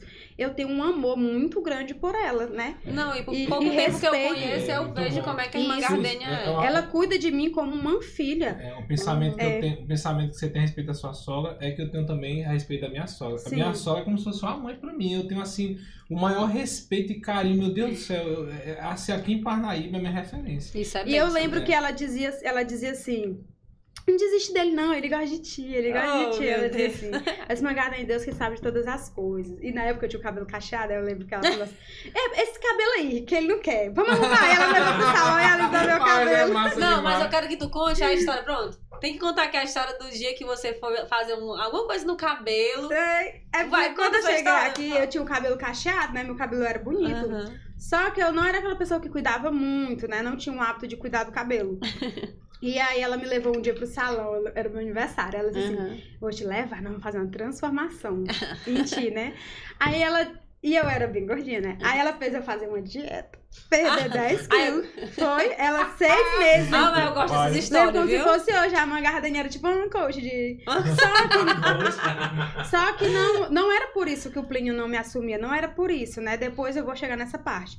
Só que a, a gente olhava muito a estética, né? Olhava a estética. Uhum. Eu não era uma menina feia, né? Mas comparada hoje, hoje eu sou mais arrumadinha, né? Mas... Aí eu lembro que eu cheguei. Tô... Aí ela disse assim, dentro do carro: Não é pra tu falar com o Plínio, viu? Não é mais pra tu falar com ele. Tu agora é bonita, não é pra tu olhar pra ele. Se é pra- valorize. Isso, ela me dava esse, esse sermão. Aí, me le- aí, eu fui, aí eu fui pra casa dela que ela cuidava de mim, né? Eu já não era mais só funcionária, eu tinha uma filha pra ela, né? Uhum. E a Lindinha também ajudava a cuidar dela. E eu lembro que eu sentada na mesa e o Plínio entrou. Ela falou assim: Vai dar os parabéns à Cirlânia, não, Plínio. Hoje é aniversário dela. E eu, meu Deus. Aí ele olhou assim. Como Parabéns. se ele não tinha me reconhecido, que eu era outra mesmo, pessoa. Silane? Aí ele, parabéns. Aí subiu, né? Que ele era assim. Ai, Aí nesse dia eu sei que tinha inaugurado o shopping aqui recentemente. Uhum. Aí me levar pra conhecer o shopping, porque a pessoa do interior nunca tinha visto o shopping. Uhum. Aí a irmã Gardenia me, le- me levar, eu sei que no final era uma surpresa na casa da irmã Ed. Eu fiquei até triste, porque eu pensei que ia conhecer o shopping, era uma surpresa. e aí ele mandou uma é a melhor. mensagem dizendo que eu tava bonita, viu? Oh, Aí.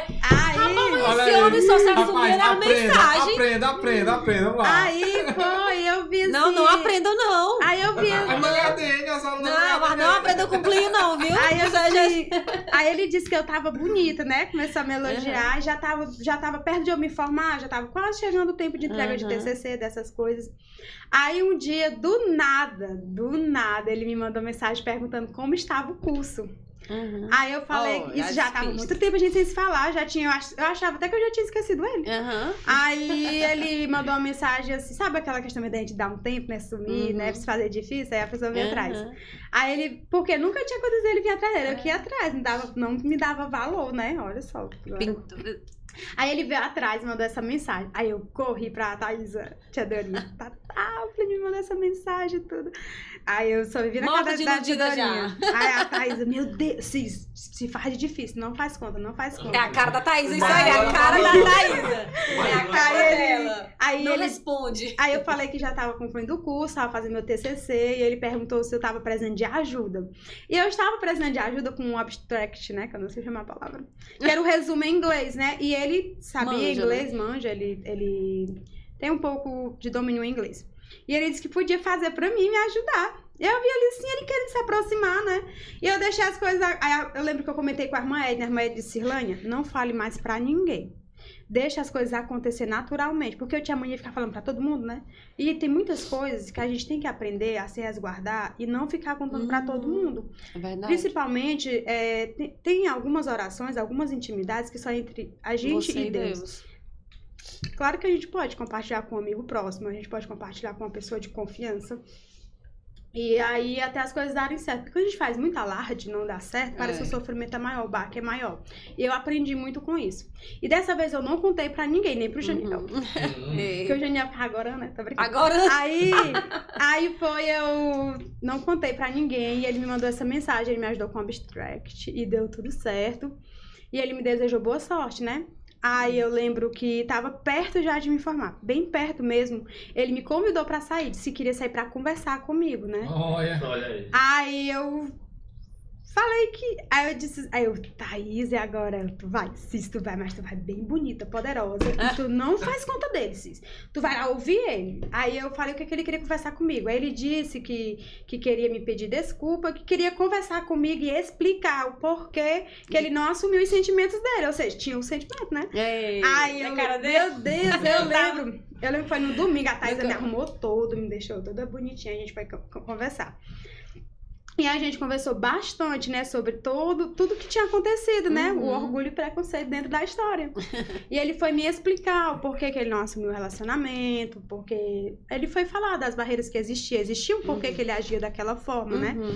tinha as situações, as experiências de vida dele, né? Tudo que já tinha acontecido, tudo que ele já tinha vivido. E ele tinha medo, né? Uhum. E ele, ele percebia que ele tinha aquele sentimento por mim e ele tava com medo de até onde esse sentimento ia chegar, né? Uhum. Então ele acabou se tornando essa pessoa difícil, né? E ele me pediu uma segunda chance. Aí não, ele perguntou o que, que eu ia fazer agora que eu ia me formar. Eu falei que ia me formar e voltar pra minha cidade. Porque não tinha ainda oportunidade de trabalho aqui e o meu foco era voltar pra cidade, trabalhar lá Aham. pra cuidar da minha família. Nessa né? hora o coração dele quase parou. Aí foi, ele disse assim. Aí ele não falou em namoro, não. Ele disse que queria casar comigo. Sério. Rapaz, tá vendo aí? Rapaz, cabra cigarro. O cara que não assumia nem Ei, que ei, ei. queria, aí já quer logo casar. é Esse é o homem. Agora com isso aí aprenda. Aí eu Essa lembrei, parte da, aí. eu lembrei da frase da Tatá. Te faz difícil, te faz de difícil. Aí eu, bem sério, eu falei assim, eu vou pensar sobre Olha, isso. minha gente, porque tá? você Olha me magoou dá a muito. Muito séria, muito séria. Deu nem 15 minutos. Eu assim. Não durou muito tempo, não. Dói pra não voltar pro interior. Doido pra não ir voltar pra se Gefredo, né? Quer saber? Esse menino é muito difícil. Ele é muito difícil. Se agora não der brecha. Foi muita oração, deu muito trabalho. Eu ainda dizer um não. É, É, não, se eu, se eu der brecha, ele sai aqui, não volta mais. Eu não quero mais voltar pra se Gefredo. Olha, eu lembro, viu, que nesse meio tempo aí da gente sem se falar, ele arranjou uma namorada que não durou nem um mês. E nesse dia, eu cheguei da faculdade e chega a Thaisa lá em casa.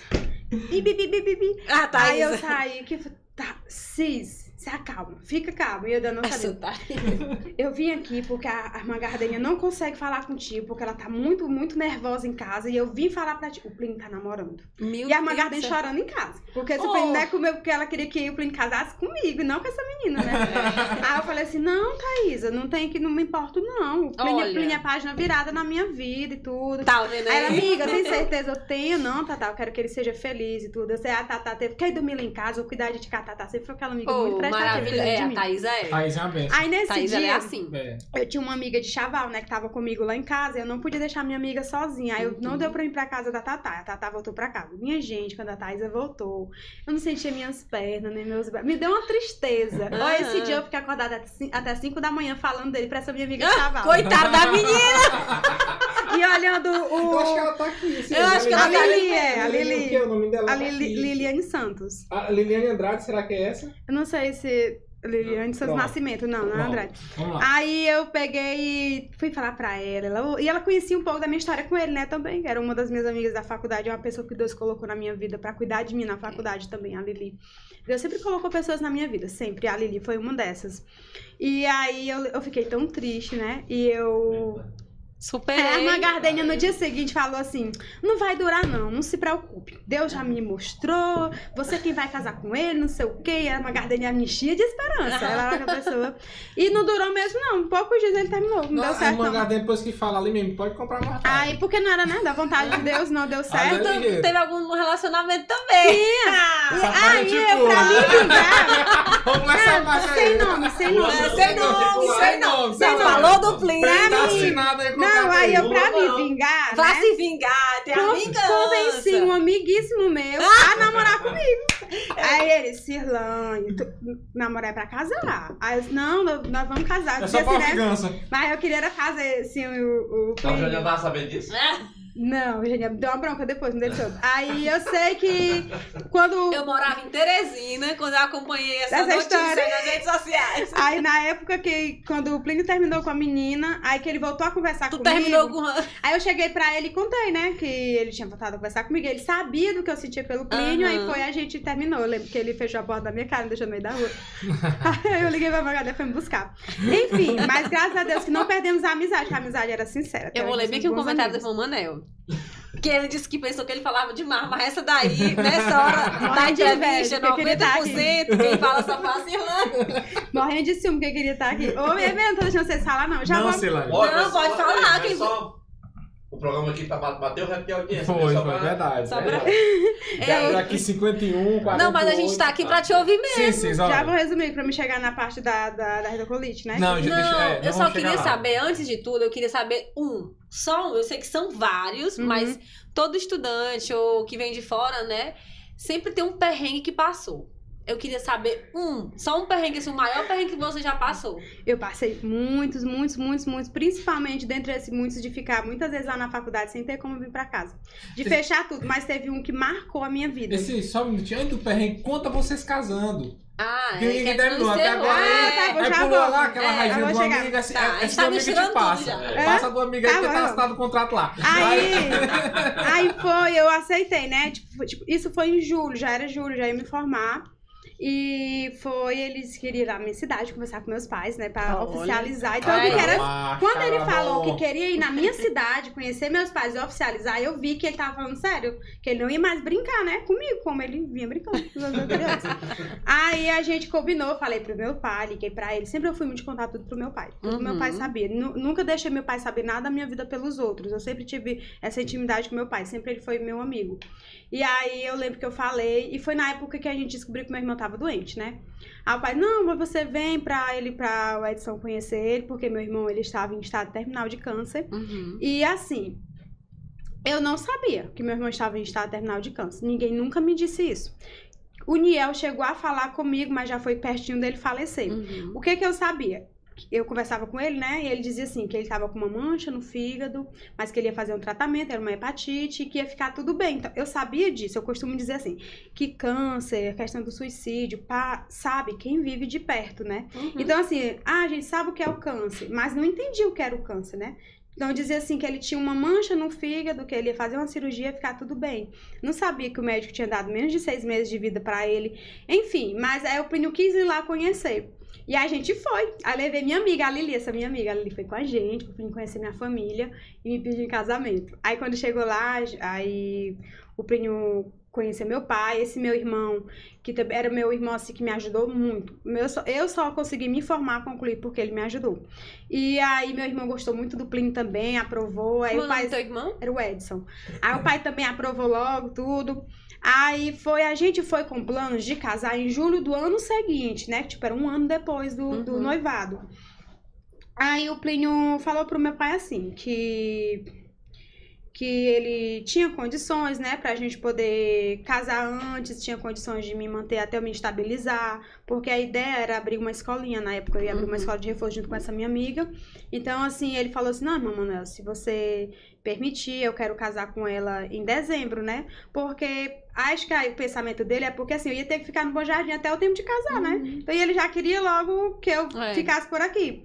E aí, como também meu irmão ia fazer uma cirurgia que existia a possibilidade de dar mais um tempo de vida pra ele, eu queria que meu irmão também participasse do casamento. Só que aí ele faleceu antes. Enfim, a gente. é, julho, agosto, setembro, meu irmão faleceu. Outubro, novembro, dezembro a gente casou. A gente não cancelou o casamento. Na época eu fui criticado por algumas pessoas. Eu sei, as pessoas pensam que eu não sei, mas eu sei. Meu Deus, irmã dela faleceu agora, ela já vai casar. Por que, que a gente casou? A gente casou logo. Primeiro, nós éramos dois jovens crentes, nós tínhamos certeza do que nós queríamos. E eu tinha certeza que ele era a resposta de oração pra minha vida, assim como ele também tinha, né? E assim, a- quando a gente, quando a gente é um crente, que a gente Tem tem, intimidade com né? Deus, quando a gente tem propósito no coração da gente, e quando a gente dire- deixa a nossa vida ser direcionada por Deus, tudo que a gente faz, a gente faz com segurança e sem medo. Então, assim, eu estava entrando ali naquele relacion- relacionamento que as pessoas diziam assim: ah, mas só seis meses? Não, não era só seis meses. A gente se conhecia já há muito tempo. A gente tinha uma história Era bem antes. oração. Jesus, muita É, e a gente tinha uma história bem antes de tudo. Eu conhecia, eu sabia quem era ele, eu sabia quem era ele como filho, eu sabia quem era ele como amigo, como irmão, como neto, como sobrinho, né? Eu conhecia Uhum. a família dele, conquistei toda a família dele. Eu costumo dizer assim: eu, eu casei com o Plínio, eu ganhei uma família, eu ganhei uma avó, eu ganhei tios, eu ganhei primos, toda a família do Plínio, eu amo todos, todos me amam, me dou bem com todos, né? Então, assim, eu sabia que aquilo ali o Senhor estava permitindo, então eu não tinha medo. E quando tem a certeza, pra que adiar, Isso. né? E a gente casou em dezembro. Aí já estava marcado para dezembro, e quando meu irmão faleceu, existiu ainda a, a cogitar, cancelar ou Uhum. adiar, né? Só que a gente tinha, tinha comprado as passagens para fazer uma viagem internacional, a primeira viagem dele, né? E era um mês depois do casamento, já estava tudo organizado. E aí meu pai concordou, e a mãe dele e a gente, o que eram os principais, concordamos em casar mesmo em dezembro. O casamento aconteceu em dezembro. A un- Desculpa. A única opinião que importava pra mim naquele momento era dos meus pais.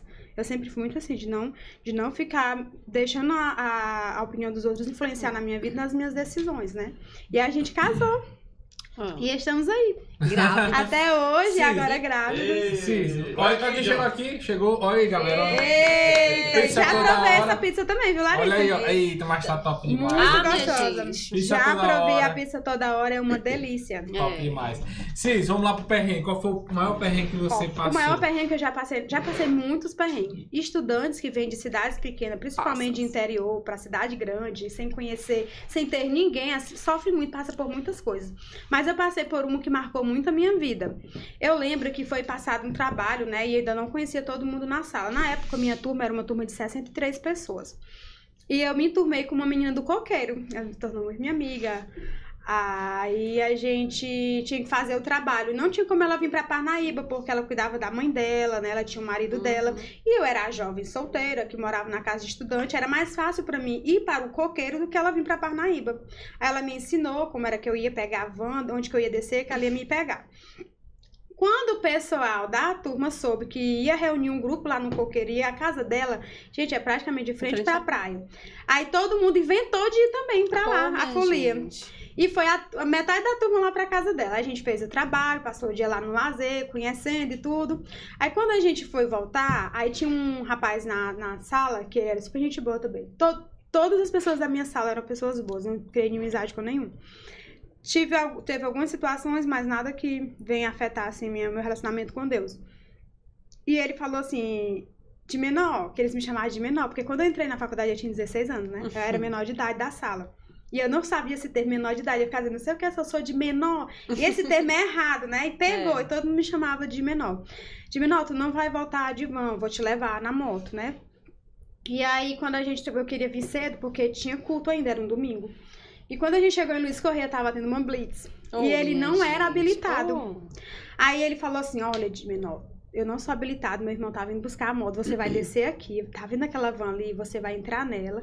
Quando chegar lá em Parnaíba, você vai descer na, Não lembro onde era o ponto na época. Acho que era aqui no Mirante. E eu vou te pegar e vou te deixar em casa. Porque ele sabia que eu não sabia andar muito em Parnaíba. Entrei na bendita da van. Quando a gente chega bem ali na ponte, que tá a Blitz, meu Deus, a van era clandestina. e eu andava sem documentos. Eu não tinha nenhum documento, né? Porque como eu tinha que fazer o trabalho da faculdade, eu não entendi a importância de andar. E eu só tinha ainda, na época, ainda tinha 17, tinha completado 17 anos, eu não uhum. tinha 18. E aí, quando eles fazem a inspeção, pede a documentação. Não tinha nada, eu só tinha o material escolar e falei que eu tinha que fazer um trabalho da faculdade e tava voltando para casa. Já levei um sermão por não andar com a identidade para me provar que era, que era nem maior de idade era, né? E tinha eu e um rapaz nessa mesma situação. E o policial desceu a gente da van. Ô, oh, minha gente. Aí liberaram a van, foi o maior problema. E como a gente era menor de idade, tava dentro dessa van, a van toda errada, e não tinha com quem vir, o policial botou a gente dentro da viatura. Minha gente, eu levei um sermão de Luiz Correia até aqui, até aquela polícia rodoviária federal perto da Nassau. Ele dando um sermão dizendo assim: vocês não têm vergonha, uns jovens como vocês, dando trabalho aos pais de vocês. Oi. Os pais de vocês lá no interior se matando trabalhar para lhe manter aqui, você fica. Eu me senti a Oi. pessoa mais irresponsável do mundo. E eu não era irresponsável, então, eu só tinha ido fazer. Eu quero só me explicar. Eu só tinha ido fazer o trabalho da faculdade. Eu chorei tanto, eu tentei, ele não deixava. Moça, peraí, eu só vim fazer um trabalho ele não quis ouvir, não, só me engolindo lá, dizendo é, as coisas. Tem uns Aí, assim mesmo. ligue para um responsável, só vai sair daqui com um responsável. O Janiel. Janiel. Isso, três horas da tarde. Eu pensei que quando eu chego aqui em noite, Não, quando eu chego aqui em Luiz Correia, quatro da tarde, aí eu ligo pro Janiel, me acabou de chorar de raiva.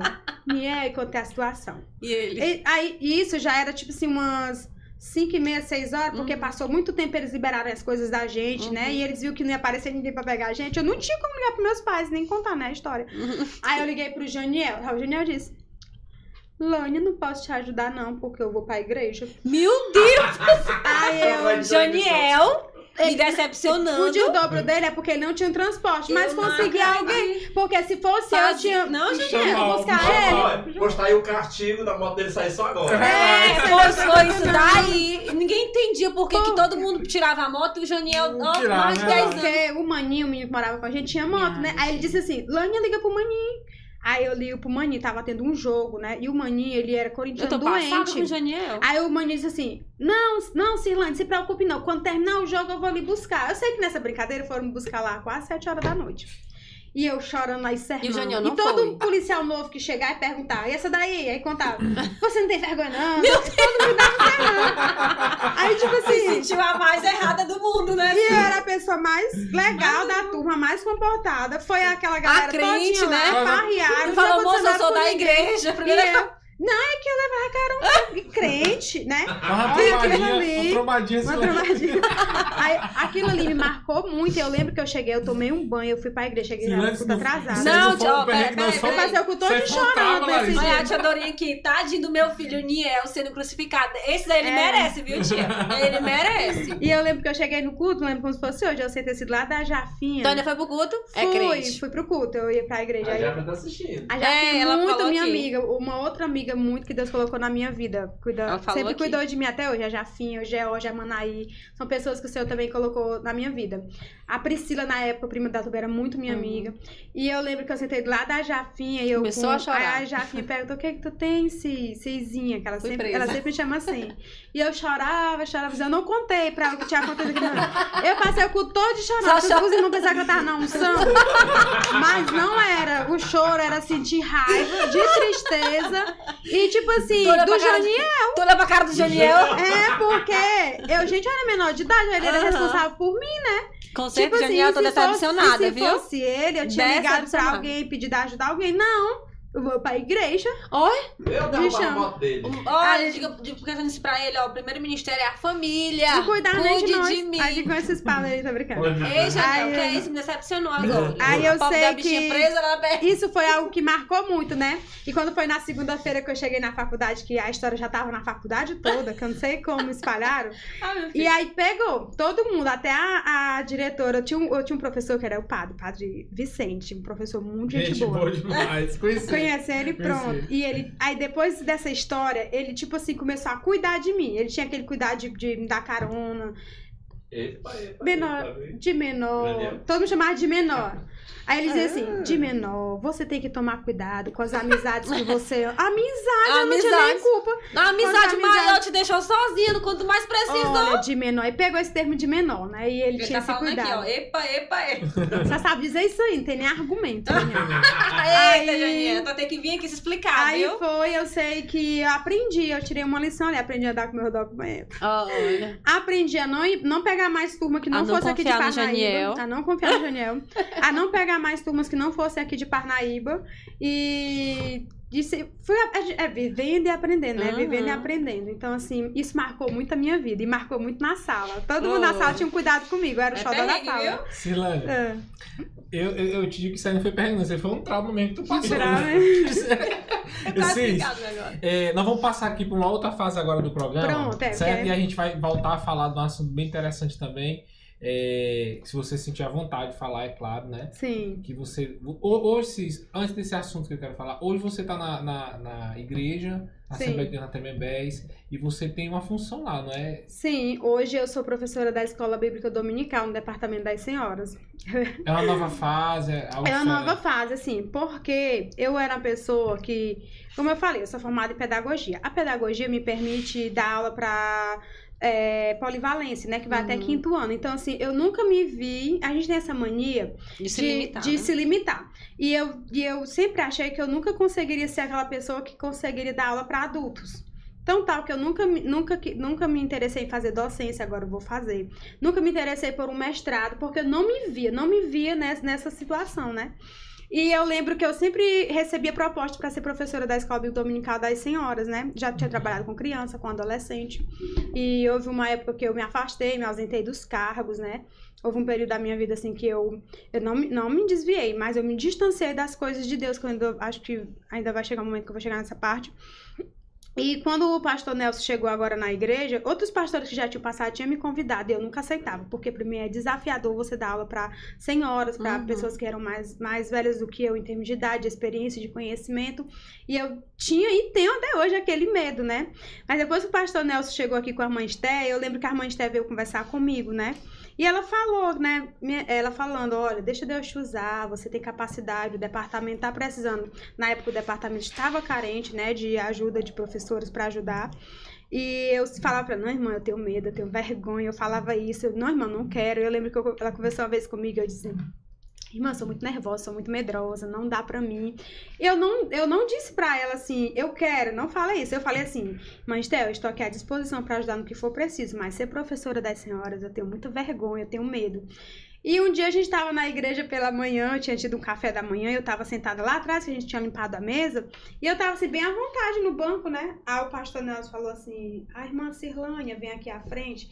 Eu pensava que ele ia tipo, é, chamar atenção porque eu estava sentada assim, com a minha perna tava um pouco doendo, e eu botei assim no banco. Ah, ficou com medo, né? Eu pensei que ele ia dizer assim, irmã, porque você tava sentada desse jeito, né? Eu pensava que ele ia falar isso, né?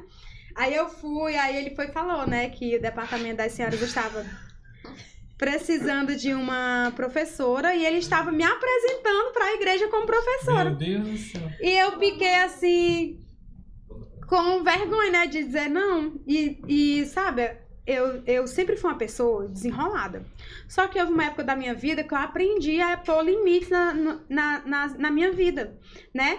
E eu vi ali uma oportunidade, e eu vi ali a oportunidade de, de vencer um desafio, né? Porque era algo novo pra mim. É aquela questão que eu falei no início. Sim. O ato de educar é mais fácil do que reeducar. Hum. Porque eu ia pegar alimentos já formados, pessoas com opiniões formadas. Diferentes. Então, assim, ia chegar momentos porque a gente ia ter que desconstruir pensamentos que elas têm, eu ia ter que levar algo que elas não sabem, eu ainda, ainda, ainda tinha que ter o domínio no que eu tava falando, né? E eu era uma pessoa, gente, que eu, eu tenho um. Eu tinha o costume de ler a Bíblia, eu tinha o costume de fazer devocional, de orar, mas eu não tinha, eu tinha o conhecimento da palavra pra mim, mas pra repassar para o outro, eu tinha essa dificuldade, entendeu? Eu sabia, eu sabia da importância que é a palavra de Deus para nossas vidas, eu sabia a importância que é seguir os passos de Jesus, eu sabia a importância da mensagem cristocêntrica para o crente, mas eu não sabia falar disso para o outro. Então, Uhum. eu tinha esse medo, mas aí quando ele me deu esse desafio, eu aceitei o desafio, eu peguei o desafio. E eu já estou aí há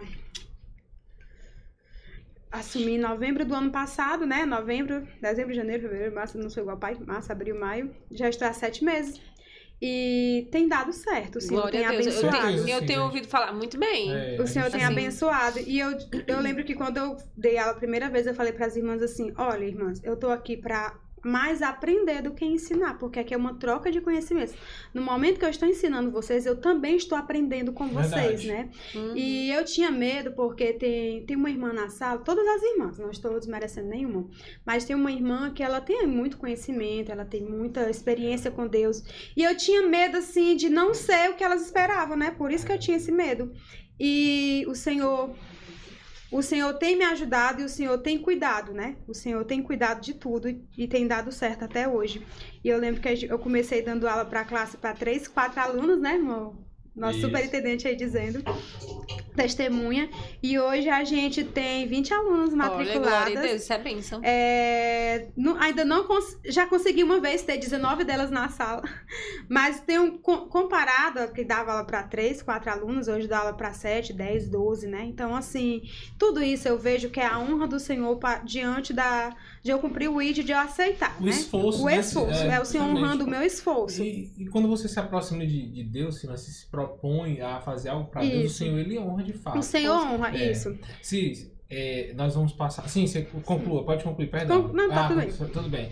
Nós vamos passar agora para uma segunda parte, que a gente sempre dá assim um tempo para a pessoa tomar um copo com água, fazer uma oração muito rápida, para a gente poder fazer aqui as perguntas, que é o Cante. Aí depois do Cante a gente vai falar, a gente pode falar, né, daquele problema de saúde que você. Sim, É. a gente eu tenho pode falar. certeza que tem um grande milagre nisso aí tudo, sim, né? sim, e a gente vai sim. falar, é reticulite, Da né? retocolite Retocolite. ulcerativa. é. Pronto, a gente vai falar, É um presente aí que. Deus me deu.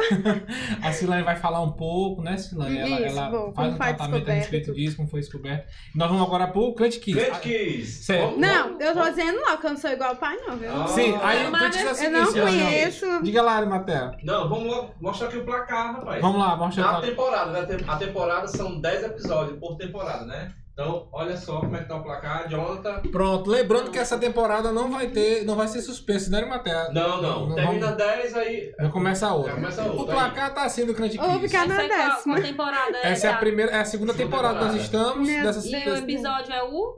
esse nosso episódio aqui, Nós acho que é estamos o, no nono. no nono da episódio. segunda temporada. Pronto. Só que Vamos é lá. o vigésimo, né? No caso. Vamos lá, então vamos lá. O placar do Kiss está assim: em primeiro lugar, com 70 pontos, está ali o evangelista Davi Lima. Eita. Depois vem o maestro Hélio com 65. Depois vem a, é, a Leda e a Laine com 60. Depois vem o irmão Raimundinho com 55. O irmão Bernardo, expulsador de demônio, com 45 pontos. Cadê meu Manel aí? vem ali, tem. Não, não pode não. Pode não. Aí tem ali que o pastor. O pastor Alex, Alex. né? Alex, Alex Miller com 35 pontos, testemunho fortíssimo, Silânia dele, muito, muito bom. E vem também em sétimo lugar ali o Mel. Ezron e o Mel. Mel com 33 pontos e a pastora Simone. Simone, que tem também um testemunho muito forte, faz um trabalho muito, muito gigantesco aqui em E Parnaíba, na eu que vou assumir o décimo E agora vem a Silane aí. Tá bom, Silane? Você, tem, você pode pular, pedir ajuda aos universitários e pode também fazer o que, Arimaté? Errar, né? Se quiser. Errar. Acertar. Errar. Aí É se. Li- se, se- Explica aí, Arimaté, essa parte aí da pontuação. é, eu... A primeira pergunta vale 10 pontos. Você vai ter a opção. Tem as alternativas. Se você não escolher, se você optar por não é, querer as alternativas, você vai ter um bônus. Se responder sem as alternativas, você vai ter um bônus de 5 pontos. A segunda, a segunda vale 20 pontos e a terceira 30 pontos. Se pular, perde 5 pontos. Se pedir ajuda, perde A 5 última. pontos. Não é boa de Tá mim. certo? Certinho, entendi. Ó, Aqui no, no nosso vaso de alabastro, né, tem, ela vai tirar o número da pergunta e a sequência, viu, Pronto, beleza, Entendeu entendi. aí, né? Entendi. É. É, vou mandar um alô pra todo mundo que tá aqui, tá bom? Vamos lá, é, Larissa, me ajuda É. aí. Vamos lá, Cláudia, Sim, Cláudia. a Cláudia, lá do, é lá do Betânia, É do não, Betânia. do Planalto. É. Ah, sei, sei, É, sim, acho a Cláudia, é. conheço. Esposa do Anderson. Do Planalto, né? É minha É do amiga. Planalto. Uhum, Gente boa. Maravilhosa É. ela. Vamos, quem mais tá aí? A Lili Andrade, então, também. Acho que é a Liliana, não. Nem a Lilian- Lília, não. É a é Lilian. Rego, né? Não, né? Da Não, do não, Betânia, não, né? não. Não. Eu acho que deve ser. Tá aqui a irmã Vânia, a Wesleyane também. Tá a Miriam Rocha. Luiz Irmã Soares Miriam, Miranda. As perguntas bíblicas, não, ela não é boa, não, de Bíblia. Oi, desafiou, viu? Eu, mas nem se toca. Não, é meu irmão, gente. Tem uma fã tua aí, ó. É irmã Eu acho que a, a irmã Cláudia não, é maravilhosa. Vamos Tem- lá. A Jordânia Cardoso. Você conhece, Lânia? Jordânia Cardoso. Ó, Lília Andrade é a Lília A Rega. É, a. Lília Rega, não falei, rapaz, viu? Um É. Betânia, sim. A Lília é Conhece a? Lília? Sim. Benção, É porque eu conheço ela como. Lília Rego. Minha é. Maninha. Vamos mais, quem mais, quem mais, quem mais? Tem a Isabelle Melo. O A Bebel, também. primo A GG, Kelly tá meu aqui, amigo. a Kelly. A irmã- olha, a irmã A. Emiliane, a irmã Emiliane, acho que é o nome dela, a esposa do George, ela disse que assistia. Oh, Maravilhosa. rapaz, que bênção, viu? Tá assistindo lá com a Clarinha. Gente, desde já te agradece demais vocês, tá bom? Vamos passar para A a segunda Jafinha parte. também disse que assistiu Eu queria assistindo carinho. ela. Tá. Eu queria, gente, se Ela até agora falou. vocês não compartilharam essa live, compartilhe. Nós vamos tratar, já tudo que tem se tratado aqui é muito importante. Só que eu acredito que esse testemunho que a Silene vai trazer pra gente aqui também é a forma de esclarecer muitas coisas, viu, Larissa? É, É sim. muito interessante. Vamos lá, meu filho, já orou? Meu Deus, misericórdia. Só lembrando, pessoal, ó, as perguntas, ah, pode cair uma pergunta fácil, não sei. Essas perguntas foram elaboradas bem antes, antes de escolher os convidados, o Mamanel já, já fica mandando várias perguntas. Isso, né? justamente. E aí vai, tá no bolo. Lembrando também que eu não sou boa de Bíblia, principalmente Velho Testamento, viu? E as perguntas do mais são de... do Novo Não, ah, Testamento. não, mas as perguntas do Mamanel também é... É, Misericórdia, meu só ele sabe. Só ele. Só ele que é As pessoas que acertam aqui é só na base do chutão. Qual foi esse, Silene? misericórdia. Quatro. Já Ah, tenho até tá. medo do número quatro. Vamos lá, quatro. Uma, duas, três, quatro, Ah, né? vou saber, não. Vamos lá, Larissa, pergunte. Quatro, né? É, quatro, não é a resposta, não. ah, já pensou? Olha, eu não me importo muito com colocação, então eu vou Olha, pedir ajuda pro povo. Deixa eu dizer aqui agora pra ti, eu tô com fama de dar, dar cola aqui, mas não faço isso não, viu, Silane? Nós somos muito amigos, você é minha irmã. Tá bom, atenção. dedinho assim, A, é. viu? A, B, C. Ó, a quem Jesus disse sobre essa pedra edificarei minha igreja. Sei não. Nossa, Essa daí. Não, não, não, Silândia. Silândia. É Novo Testamento. Silane, vem as, vem as questões, ele vai dar. ó. Eu repete de novo aí, ó. Ó, a quem Jesus disse sobre essa pedra edificarei minha igreja. Peraí, as- ó, tem as alternativas, né? Aham. Pode falar, né? Pode. Letra A, Mateus. Letra B, Lucas. Ou letra C, Pedro? Tem 15 segundos pra responder. Bora lá, Tu dez. pode, É, sei não. Não, pode chutar, Calma. Silane. Ah, peraí. não acredito. Vamos lá. Ó, eu vou ler de novo. Não, eu cada sei vez- da, do, do- da história, da coisa, mas eu não agora da. Não, Não, mas vai dar certo em nome de Jesus. Tu vai lembrar agora, eu vou ler de novo. A quem Jesus disse. Escolha assim pra me saber. Ó, Tô a quem Jesus disse sobre essa pedra edificarei a minha igreja. Letra A, Mateus. Letra B, Lucas. E letra C, Pedro. Eu acho. Tempo! Tá bom, vou chutar, vou. Vai! Vamos dar desconto. Olha, eu vou chutar, mas se eu errar, porque Tem eu tô nada grávida. não. Vamos dar desconto. Faça de novo a pergunta como é que é. As questões. Ah, ó, letra A, Mateus. Sim. Letra B, Lucas. E letra C, Pedro. Eu, a- eu acho que foi Pedro. eu tô lembrando aqui. ainda acha, meu irmão? É porque eu tô lembrando. Eu tô lembrando do pai, sabe? Do pai, assim. Exatamente. Ufa, pelo amor de Deus. Silane, puxa outro. Misericórdia. Não, Olha, gente. Beto- o Ó. Beto esqueceu. Olha aí, essa. Essa aí- Essa ei, essa daí é mamão com açúcar. Ainda bem que não é isso aí que garante a vaga da gente no céu. Tá? bem, viu? Verdade, verdade, verdade. Ei, calma aí, calma aí. Silane. Eu tô com medo, eu tô com medo, sério. Ei, tá com Não, medo. dois. Dois, quer a dois aí. Essa aqui Ó, é a amigo, tu sabe, não tá lembrando, a Cláudia falou. É, eu também Um, acho. dois, é porque três, a gente fica nervosa, Agora, né? aqui pra perguntar é fácil. A dois. Vamos apagar logo essa aqui. Não, não. Uma, Não, é dois. porque assim, a gente sabe, o negócio é chega aqui e fica nervoso. Eu entendo, Cis. Bora lá, Silane. Não, É, assim, eu só rapidinho. Ah. Não, eu achava também que era Pedro, porque hoje eu tava fazendo uma leitura dentro do livro, aí eu acho que eu lembro de uma passagem assim. Se fosse Não, não do livro, não, tô falando assim, eu já tava fazendo a leitura no Novo Testamento, tava falando, vendo algumas referências pra trazer pra cá, né? Aham. Mas aí eu fiquei, eu tava na dúvida, né? Tava na dúvida. Não, mas... é assim mesmo. É assim mesmo, sim. Aí, uma coisa é Pedro- você- Pedro, É uma coisa é você tá perguntando. Aham. Ah, se aí, fosse sermão da montanha lá. se fosse dentro de um contexto. Da Vamos lá. É a vida de Paulo. Silane, é, é a número não, 2, não né? não, vai que vem eu não sei. A número 2, né? Qual a primeira mulher que chegou no sepulcro de Jesus após ter ressuscitado? Deus não, mas. ei, Vamos lá. Mão com Olha, açúcar. Olha, Silane. Olha aí, Mel! Olha, Silane, ó. Ó, Ei, presta olha, tá atenção, vendo aí? Presta atenção. Quando eu vim aqui, É, essa aí eu como sei. convidada, Tá, né? eu- Vamos quero lá. as perguntas aí também, Ó, qual a primeira mulher que chegou ao sepulcro de Jesus após ter ressuscitado? Primeiro. Vai, vai escolher. Vai responder direto? Direto, vai Vai responder direto. Pronto. Sem alternativas, se acertar, É. ganha mais Não. Com, com as alternativas? Não, sem Não, ela quer responder- se ela responder direto, ela ganha mais 5 pontos. Além dos se- 20, Ah, não, Ah, eu preciso das alternativas Pronto, pra mim pronto. poder reforçar a- o nome da pessoa que tá na minha Tá mente. certo. Vamos lá, então qual foi a primeira mulher que chegou no sepulcro após Jesus ter é, ressuscitado? Vamos lá. Primeira, Marta. Segunda, Maria Madalena, né? E a letra C, Maria, mãe de Jesus. Droga, se soubesse eu tinha chutado a essa era que eu tava na minha mente. Maria Madalena. Ah, O meu que aqui, resposta meu e tá- Madeline. a O resposta. meu que. O meu que tá com. Não, o meu que tá tá raiva. não tá? a resposta está- tá correta. É porque eu tava com o nome Madalena na minha mente. Aí você não, falou. Eu, o meu O que tá com raiva aqui no viu? ei, são quantas perguntas? São só três, né? Agora vai a última. agora. Aceita que dá mesmo, Mel. que Aceita que dá mesmo. Eu tô achando. Tira a última. Ei, ei, olha. Deixa eu olha. fazer. Sim, sim, sim, sim, sim. sim. Vai, vai. Mary e Madeline. A número. Vixe, meu Deus do céu. Ah, um. E- Esse que é difícil, viu? Tô imaginando o pai depois tirando onda de mim, da minha cara. Qual a profecia que diz que naquele dia os pés do Senhor estarão sobre os montes das oliveiras? Eita, essa aí é meio. Essa é difícil. Essa é meio complicada, meu irmão. com É. certeza. Vamos lá, vou ler de novo a pergunta, né? Qual a profecia que diz que naquele dia os pés do Senhor estarão sobre o Monte das Oliveiras? Essa aí eu não ia saber, não. Mas bora lá. Alternativas ou vai chutar? Uma alternativa, eu acho que eu vou pedir ajudar o público agora. Silânia, vamos lá.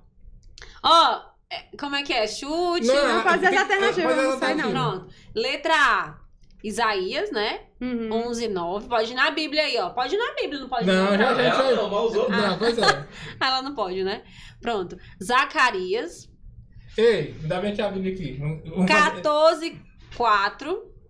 Olha, só tu lembrar das coisas que o Mamãe gosta de falar lá, porque eu já. Ei, Ei. Deixa eu falar. Ei, depois que terminar aqui as questões, a gente pode ler aquele início que a gente leu nas outras. Você lembra que a gente lê para os outros? O começo da frase. Não, mas isso aí não é comparação, não. Ah, não é comparação? Ah, Ah, então pronto, beleza, vamos lá. eu já ia entregando aqui, meu Deus do céu, pronto. Sim, reformula a pergunta novamente. Qual a profecia que diz que naquele dia os pés do Senhor estarão Já sobre o qual é, Monte das sei. Oliveiras?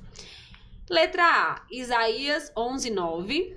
Letra B, Zacarias 14, 4. Ou letra C, Miqueias 5, 2. Eu acho, eu vou chutar. Eu acho, eu Vai acho vai que está em. Zacarias. É a segunda opção. Já, Porque. Hã? posso Não, é porque, é, dando vista aí no livro de Isa- de Isaías, não é um dos livros que tá nas minhas leituras, entendeu? Aí eu, eu, eu acho que é Zacarias, eu acho. A eu acho que tá entre o está- Zacarias e o outro, né? Sim. Exata! Chora, Mel! Chora da Chora, Mel! Mel! Eita! Arrasou! O irmão da Cirlane também acertou. Ele colocou Oi. B, resposta, viu? Rapaz, Já- o pessoal são bom de. Bíblia, viu? Aí, viu, pai? Quero saber de sermão por um mês, viu? Tá vendo aí, meu Manel? Não aguento não, minha gente.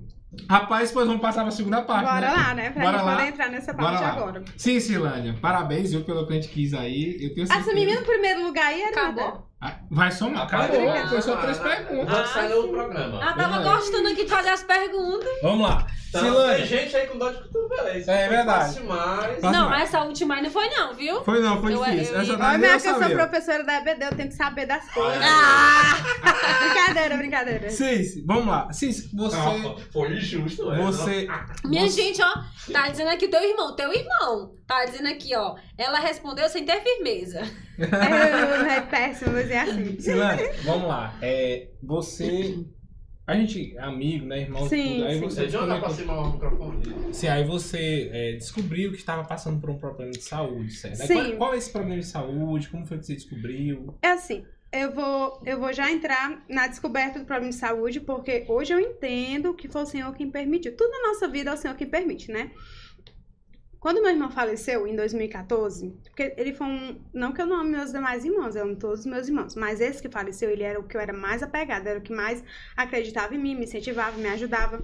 E quando ouvi falar assim do câncer, estado terminal, eu lembro de uma oração que eu fiz pra Deus, assim, pedi assim: Senhor, é, cura ele, né? Minha mãe é uma serva que ora, uma pessoa fiel, minha mãe, meu pai.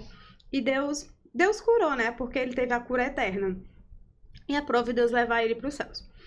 E eu lembro de uma oração que eu fiz para Deus assim, que ele não cuidava dos deles. Eu lembro muito, muito dessa minha conversa com Deus. Eu falei assim que ele não cuidava dos filhos dele e que eu não iria mais louvar. Porque eu sempre fui de louvar na igreja.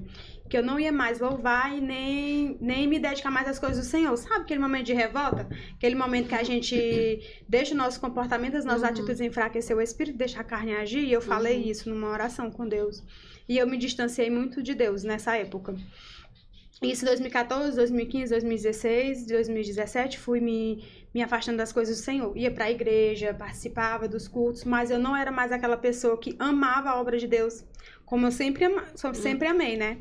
E eu lembro que eu me afastei muito das coisas do Senhor, e quando foi em 2018, em 2017, na verdade, eu comecei a ter um problema de saúde. Eu vou falar dos sintomas porque pode alguém se identificar em casa e querer saber a importância da gente sempre ir no médico regularmente, fazer acompanhamento médico, né? E depois que eu casei, eu fazia acompanhamento regular com, com a ginecologista e tudo. E eu tive um problema de, no intestino, né? Foi um problema de, de constipação.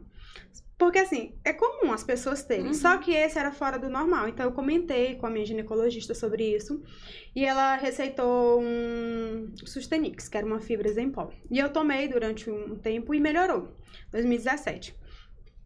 Isso, quando foi em 2018, a gente passou por muitas situações, percas na família, de pessoas entes queridos.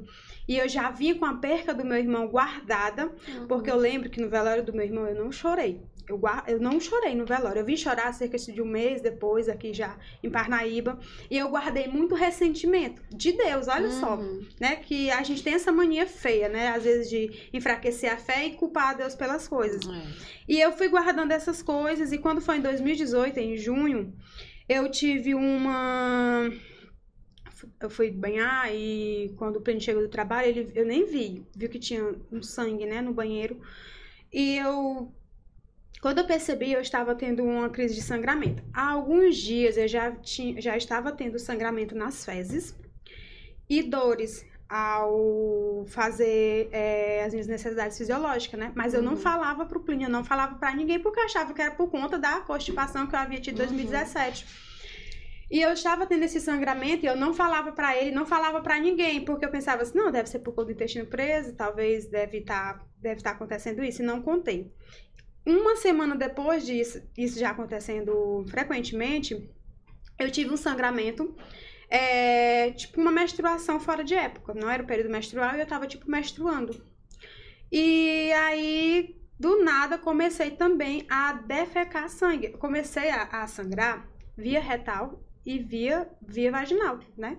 Não é normal, né? E eu lembro Uhum. que era à noite, isso, quando esse episódio aconteceu. E o Plínio ligou pra minha sogra, né? E a gente conseguiu falar com a minha ginecologista. Aí ela disse que não podia me atender naquele momento, então ela receitou um medicamento para estancar o sangue, falou a posição que era para me ficar deitada, e no dia seguinte, cedinho, era para mim ao consultório dela que ela iria me examinar melhor. E quando a gente chegou lá no consultório, ela não entendeu o que era, não era a área dela, então ela me encaminhou para um proctologista amigo dela. Naquele mesmo dia, ele, ainda- ele me atendeu, né? Ela falou com ele e tudo, e a gente foi para a clínica do Dr. João Silva Filho, e lá esse médico me atendeu, o proctologista. E eu lembro de uma pergunta que ele fez assim, depois que ele me examinou, depois que eu falei o que tinha acontecido, ele perguntou assim: Tem algum histórico de câncer na sua família? E eu falei assim: tem o meu irmão, ele faleceu de câncer recentemente. E tinha meu avô, tinha falecido de leucemia, e tinha também um tio, né? E tava com um mês que a minha avó também tinha falecido de câncer de pele. E eu lembro que quando eu relatei isso para ele, ele não disse nada, mas eu senti uma preocupação uhum. no olhar dele, né? Aí ele falou assim, conversou com o Plínio, aí ele falou assim, olha, eu vou pedir um exame para ela, um exame bem invasivo, né, que é a videocolonoscopia. E eu vou pedir uma biópsia, né? E a gente vai sair o resultado daqui a 15 dias. Eu quem vou fazer esse exame, ela vai fazer o preparo hoje, amanhã a gente vai fazer porque eu quero urgência. Uhum. E eu já fiz o preparo, naquele mesmo dia a gente foi pra farmácia, comprou todo o material, no dia seguinte eu fiz o exame. E ele disse assim: "Eu não posso dizer nada agora, né? Só que só daqui a 15 dias que vai sair o resultado da biópsia que eu posso dar uma certeza do que ela tem. E a gente tem uma mania, não sei se hum. vocês são assim, de ir pro Dr. Google. Com certeza. E eu fui pro Dr. Google. Quando eu colocava lá os sintomas, aí aparecia assim: câncer de colo, né, retal, uhum. ou câncer é, no intestino, câncer no útero, tudo vinha o câncer junto, né? E eu lembrei do meu irmão faleceu de câncer, vou morrer de câncer também. Porque assim, a gente pensa assim, o câncer já uhum. vai morrer logo, né? A gente não pensa nas possibilidades de tratamento. Tipo, meu irmão, ele faleceu porque ele não teve um tratamento precoce. Ele já, já, já foi diagnosticado em uma fase terminal. Ele sabia, ele sentia, mas ele escondia, né? Uhum. E ali eu tava, eu, eu era... Eu, eu fiquei lembrando, tipo, senti, não dizia nada pro Plínio, via o sangramento. Eu comecei a criar coisas na minha cabeça comecei a achar, porque quando o médico falou para minha irmã que meu irmão estava em estado terminal de câncer, a família optou por ele não saber. Né? Então ele não sabia que ele estava em estado terminal. E eu coloquei na cabeça que eu tinha câncer e ninguém queria me dizer. E eu travei até uhum. uma guerra contra o Plínio. Eu tinha raiva, ficava irritada, estressada, porque ninguém queria me dizer. Eu tinha uma doença muito séria e ninguém me falava. E foram os 15 dias mais longos da minha vida. Mais longo, mais longo. E sabe, situações difíceis é para aproximar a gente de Deus, uhum. e essa não, me afastou de Deus mais ainda. Porque eu fiquei assim, aí eu lembro que eu falava assim, foi meu irmão, agora é eu. Tipo assim, eu ficava. Ficou revoltada. Eu era né? assim, porque eu sempre tive uma intimidade muito grande com Deus. Eu converso com Deus como eu tô conversando aqui com vocês. Uhum. E eu falava assim, agora eu já, já vinha aquela revolta que eu criei, uhum. né? Porque assim, o inimigo ele quer só um pezinho para agir na nossa vida, né? E aquela minha fala, quando eu disse assim para Deus, você não cuida dos seus, eu não vou mais te louvar, eu não vou mais me dedicar às tuas coisas. Ali eu abri uma porta pro inimigo agir na minha vida, né? E usar a minha mente. Ali eu abri essa porta, eu entendo uhum. isso hoje. E quando eu fiquei esses 15 dias esperando esse diagnóstico, eu lembro que eu fiquei assim, revoltada com as coisas, com a vida, com Deus, com, com tudo, né? Aí ficava logo imaginando o tratamento para câncer, né? Perde o cabelo e sofre. A gente pensa em um monte de coisas assim, hum. que é cruel. O câncer na vida de alguém, a gente sabe que ele é, é. cruel. E quando saiu o diagnóstico é, da retocolite, aí saiu assim: retocolite ulcerativa em atividade na fase leve, né? Só que a gente não conhecia a doença, a gente não sabia o que era. era eu, eu achava assim, é um câncer, né? Só que com esse nome. E aí o médico foi explicar, né, que era uma doença inflamatória intestinal, uma doença crônica que não tinha cura. Ele me deu exemplo, tipo, uma pessoa que ele falou assim, olha, é como uma pessoa que tem diabetes, né? Não tem cura, mas ela faz o tratamento, ela faz uma dieta equilibrada ela consegue ter qualidade de vida.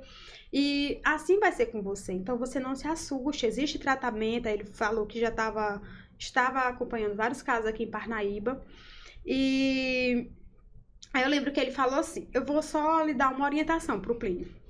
Mande fazer um plano de saúde para ela, porque vai ter períodos que ela vai precisar ser internada. Porque existem os períodos críticos da doença, né? E aquilo ali e sabe, irrita uhum. mais ainda meu coração, porque assim, além da doença, ficar dependendo disso, de tratamento, né? Os medicamentos, aí ele falou assim, a sua rotina alimentar vai mudar, você não vai mais poder comer. Começou a dizer uma lista de comidas, eu é uma pessoa que gosta muito de comer. aí ele começou a dizer uma lista de alimentos que eu nem mais poder comer, era basicamente tudo que eu gostava de comer, e aquilo ali foi me irritando também, já mexer na comida, aí foi me estressando. aí ele falou assim, É, e você vai começar o tratamento medicamentoso, né? Na época, você, você até ajudou a gente sim, a conseguir, sim. porque ele disse assim, olha, os medicamentos são muito caros, o tratamento é muito caro, mas a prefeitura, a, a farmácia do estado fornece esse medicamento. E eu vou lhe dar todas as guias, todos os laudos necessários para você conseguir esse medicamento. Eu lembro que na época o Jonathan ajudou a gente a conseguir tudo direitinho e iniciar o tratamento. Aí ele falou assim, essa não é a dosagem que você vai tomar, você vai tomar a princípio, para poder a gente, a gente já combater logo logo, né? Poder estabilizar, que entrar na fase de remissão. O que é a fase de remissão? Não é a cura da doença. Né? A doença sarada, ela está lá, mas ela não está ativa, né? Uhum. Então a gente consegue ter a qualidade de vida 100% normal. E aí começou. E eu não ia mais para a igreja. Por quê?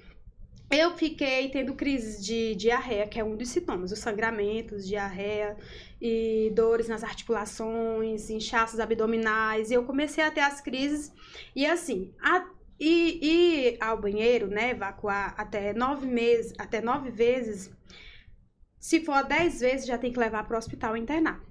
Eu lembro que eu contava, eu chegava em 7, 8, mas nunca ia nona nem a 10. E eu falava para Deus. Mesmo lá zangada, falando aquelas coisas para Deus, mas eu sempre dizia assim: Senhor, não quero ser internada, né? E criticava Deus, responsabilizava Deus, mas ficava pedindo a ajuda de Deus, né? Uhum. E aí eu lembro que que aquilo ali me abateu muito e eu me entreguei. Me entreguei à doença, me entreguei ao diagnóstico. E eu lembro que eu dizia assim, a minha retocolite, essa, a minha doença, né, o meu problema, eu, usava muito esse termo. Uhum. E cinco meses depois, já estava melhor, já tinha aprendido a ter o controle, porque assim, não existe ainda uma descoberta o que causa as doenças inflamatórias intestinal. Né? A, segundo os estudos que tem, está ligado a fatores genéticos e a questões emocionais. Eu tinha um acúmulo de problemas emocionais desde 2014 até aquele momento, principalmente no ano de 2018, que a nossa família enfrentou uma situação muito forte, né? Então, assim, eu já vinha com um acúmulo, então tudo isso influenciou. Já tinha o fator genético e tinha fa os fatores emocionais que eu vinha acumulando. Então, une o útil ao agradável ali e a permissão de Deus para aquilo ali acontecer. E eu achava que eu nunca mais ia ser uma pessoa normal, nunca mais ia ter qualidade de vida, não ia mais conseguir andar em um local e socializar com as pessoas, ir para a igreja, ir num shopping, para mim, isso era sonhos distantes na minha vida. E eu lembro que eu deitada na cama, eu falava assim: "Meu Deus, será que algum dia eu vou voltar a ter a minha vida normal? Porque, tipo assim, eu não sabia mais o que era, era defecar normalmente, por exemplo, né? Era só muco ou sangue, muco ou sangue. Eu ficava, vou ficar dependendo disso aqui pro resto da vida. Eu ficava fazendo vários questionamentos para Deus, né? E eu lembro que um dia. Plínio, aí teve uma época que a doença me gerou muito medo, né? Eu desenvolvi muita ansiedade e eu comecei a ter medo de ficar sozinha em casa. E então o Plínio me deixava às vezes na casa de uma irmã, na casa da irmã Edna, ou às vezes ela ia ficar lá comigo. Mas eu nunca ficava só em casa. Porque quando eu tava sozinha em casa, eu não falava muito para ele, né? Porque eu tinha medo de ficar preocupado. Eu começava a ouvir vozes, né?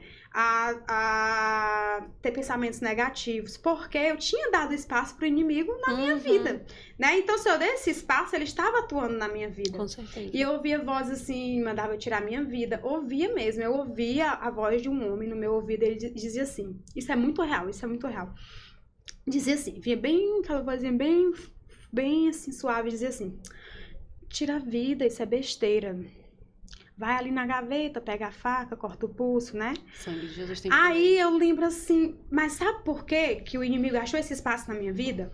Porque eu dei esse espaço. Quando eu disse para Deus, quando eu me afastei das coisas de Deus, eu dei esse espaço pro inimigo, né? E eu não falava pro Plínio, eu só falava para ele assim, amor, eu não gosto de ficar só em casa, eu tenho medo, porque quando eu tento dormir, eu tenho a sensação que tem um homem aqui dentro do quarto, tentando me agarrar à força, né? E era real, isso também acontecia, né? E ele tinha o cuidado de não me deixar só em casa, ele se preocupava comigo. E eu lembro que um dia eu falei para Deus assim. Eu tava assim, deitada e bem no meu subconsciente, assim, porque eu sempre tive aquela, aquele pensamento assim que o inimigo escuta o que a gente diz, né? Mas aquilo que a gente fala no coração com Deus, eu acho que ele não escuta. Então eu, falo, eu lembro que eu falei bem baixinho assim para Deus, a sensação da voz do homem atrás de uhum. mim falando isso, e eu falei para Deus assim, Senhor, eu não tenho forças, não tenho força espiritual para enfrentar isso, mas eu sei que tu podes. Eu sei que o Espírito Santo, que o Senhor permite estar aqui na terra para nos ajudar, ele é muito educado e ele jamais vai entrar e agir na minha vida se eu não permitir. E nesse momento aqui eu quero, no meu coração, porque com medo da, da pessoa ouvir. Aí eu falava assim, mas a, nesse momento eu quero dizer para o Espírito Santo que eu não tenho força para dizer, mas você tem permissão para tomar a frente, né? Falava assim. E eu lembro que quando eu falei isso, eu escutei uma voz assim, dizendo assim: levanta, levanta daí. Vai fazer alguma coisa, te levanta dessa cama, né? Isso, aquilo ali foi um, me deu uma força, eu levantei assim, respirei, fui na cozinha. Abri as janelas, porque eu ficava com tudo trancado, porque eu passei a ter medo, né, de ficar em casa sozinha, abri as janelas. E a partir daquele dia eu falei pro meu esposo que eu não tinha mais medo de ficar sozinha em casa. E eu comecei a fazer devocional, comecei a, a ser aquela pessoa que eu era, que lia a palavra, que tinha comunhão com Deus, porque eu tinha perdido essa comunhão. Aí, me desculpa, porque eu sou chorona. Aí eu lembro que as irmãs do ciclo de oração por isso a importância da gente ter intimidade com Deus. É, perguntaram se podia me visitar, né? Já tava com algumas vezes que elas queriam me visitar e eu dizer pra irmã Gardenia, não, não, não, quero. Porque eu tinha vergonha, porque toda hora eu ficava indo pro banheiro e eu tinha vergonha. Minha casa é pequena, né? E a, a sala dá, já dá pra ver o quarto, o banheiro. Então, assim, aquelas irmãs ali, eu toda hora indo no banheiro, né? E eu tinha vergonha, não queria receber ninguém em casa. E quando foi um dia, eu, eu mandei mensagem pra irmã Gardênia. Olha, diga pras irmãs que elas podem vir me visitar. Eu quero que elas venham me visitar. E eu falei pra Deus, oh meu Deus, elas vão passar a tarde toda aqui. Elas vão passar a tarde toda aqui. Aí me dá dor de barriga com esse monte de irmã aqui dentro de casa. E eu com vergonha, né, daquilo ali. E eu lembro como se fosse hoje. Nessa época era o pastor Carlos que tava lá na Tremembés, a irmã Josi. E as irmãs foram me visitar. Era a irmã Elisângela, a irmã Josi, a irmã Dalva, a irmã, saudosa irmã Lúcia, a irmã Idenê e a irmã Edmilson. E eu tava preocupada delas demorarem aqui lá em casa, né? E eu dar uma crise, porque eu, eu comecei a ter medo de estar tá no meio das pessoas estranhas, né? De estar tá falando do problema. E eu falei assim. E na hora que ela entrou, minha gente, que eu abri o portão, a irmã Dalva falou assim: Não se preocupe, nós não vamos demorar. Ela falou assim: a visita aqui é rápida, a gente só veio orar por você, já vamos embora. Então, tipo assim, aquilo ali me deu uma calma, porque eu tava com medo não da visita, mas eu ter uma crise, ter que ir pro banheiro e elas ali, né? Uhum. E elas entraram e sentaram e a Dalva perguntou, Silane, o que é que tá acontecendo com você realmente, né? Porque até então ninguém na igreja entendia o que era que eu, o que, que eu tinha, uhum. qual era o uhum. problema que eu tava passando. E eu fui falar todo o processo da doença. Aí eu falava assim, é a minha retocolite, é a minha doença inflamatória, é o meu intestino. Aí quando eu terminei a fala, a irmã, eu lembro da, da, dessas palavras da irmã Dalva, que ela disse assim, Silane, a partir de hoje, você não vai mais usar o termo a minha retocolite, você não vai mais usar o termo o meu, a, a, a minha doença no meu intestino. Porque essa doença não é sua. Ela fala desse jeito, Armandova, você conhece ela. Ela é a líder do círculo de oração na igreja, tem um carinho muito grande por ela. Ela hoje, hoje, ela é o meu exemplo de fé, de oração, de comunhão com Deus, né? Hoje, para mim, ela é referência, Armandava.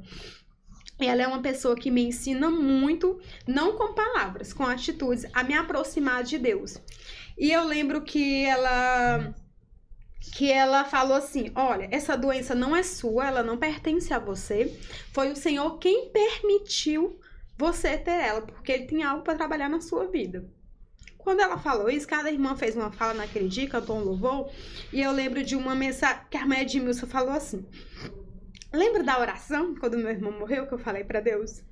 E eu lembro que a irmã Edmilson falou assim: Olha, Cirlânia, essa doença o Senhor permitiu porque Ele quer te mostrar algo, né? Algo que tinha acontecido só entre eu e Deus. Eu não falei para ninguém, nem pro Plínio, que era meu esposo, eu falei isso, né? E eu lembro que ela falou assim: O Senhor, Ele quer mostrar para você que Ele cuida sim dos seus. Sabe? Quando ela falou isso, eu lembrei, quando eu disse assim, você não cuida dos seus. Eu lembrei, né? E ela disse assim, Edmilson, o Senhor está lhe mostrando que ele cuida sim dos seus. E não é em vão você estar tá com esse problema hoje, porque ele tem algo para trabalhar na sua vida, na vida da sua família, na vida do seu esposo. É permissão dele. Aí elas oraram por mim, cantaram o louvor, aquele louvor da, da harpa que fala assim, Cristo cura. Número 5. Isso. Sete. 7. Aí elas cantaram esse louvor e a irmã, a irmã Josi também deu uma palavra de ânimo. E elas falaram que quando eu me sentisse à vontade, eu podia voltar pra igreja, voltar a ir pra igreja, né? Eu voltei mesmo a frequentar a igreja, acho que já tava com uns sete meses, amor? Já tava com uns sete meses. Até então, eu não tinha coragem de sair de casa, né? E eu lembro que um dia o Plínio me convidou pra gente ir no shopping. E lá no shopping aconteceu uma situação que o homem me entregou um troco errado, eu tive vergonha de revidar e era um valor alto, e o homem disse que eu tava mentindo, e eu não tava mentindo, e eu perdi o controle, né? Perdi o controle do intestino, e aquilo ali me fez não querer mais sair de casa, então estragou todo o passeio. Aí eu comecei a andar com uma bolsinha. E essa bolsinha eu carregava uma calcinha extra carregava lenço, papel, absorvente. Era o meu kit de sobrevivência. Aprendi a andar com ela. E eu falava pra Deus assim, eu ia pra igreja toda vez com essa bolsinha. Toda vez que eu ia no banheiro, eu ia com essa bolsinha. E eu comecei a ter vergonha de andar com aquilo ali. Eu falava pra Deus, Senhor, eu não quero andar com essa bolsa mais. Eu não quero andar mais com medo de sair de casa. Eu não quero ficar dependente dessa doença. E eu comecei a lembrar das coisas que eu tinha dito pra Deus e que eu estava devendo um pedido de desculpas para Deus, né?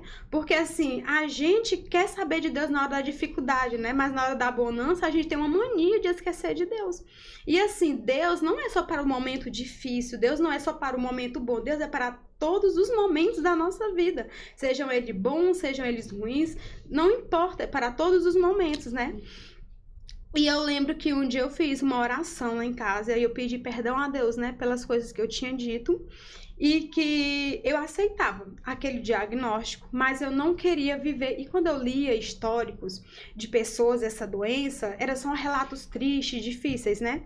Aí o Plínio me lembrou assim, amor, quem tem essa doença? Porque assim, existe a doença de Crohn e a retocolite ulcerativa.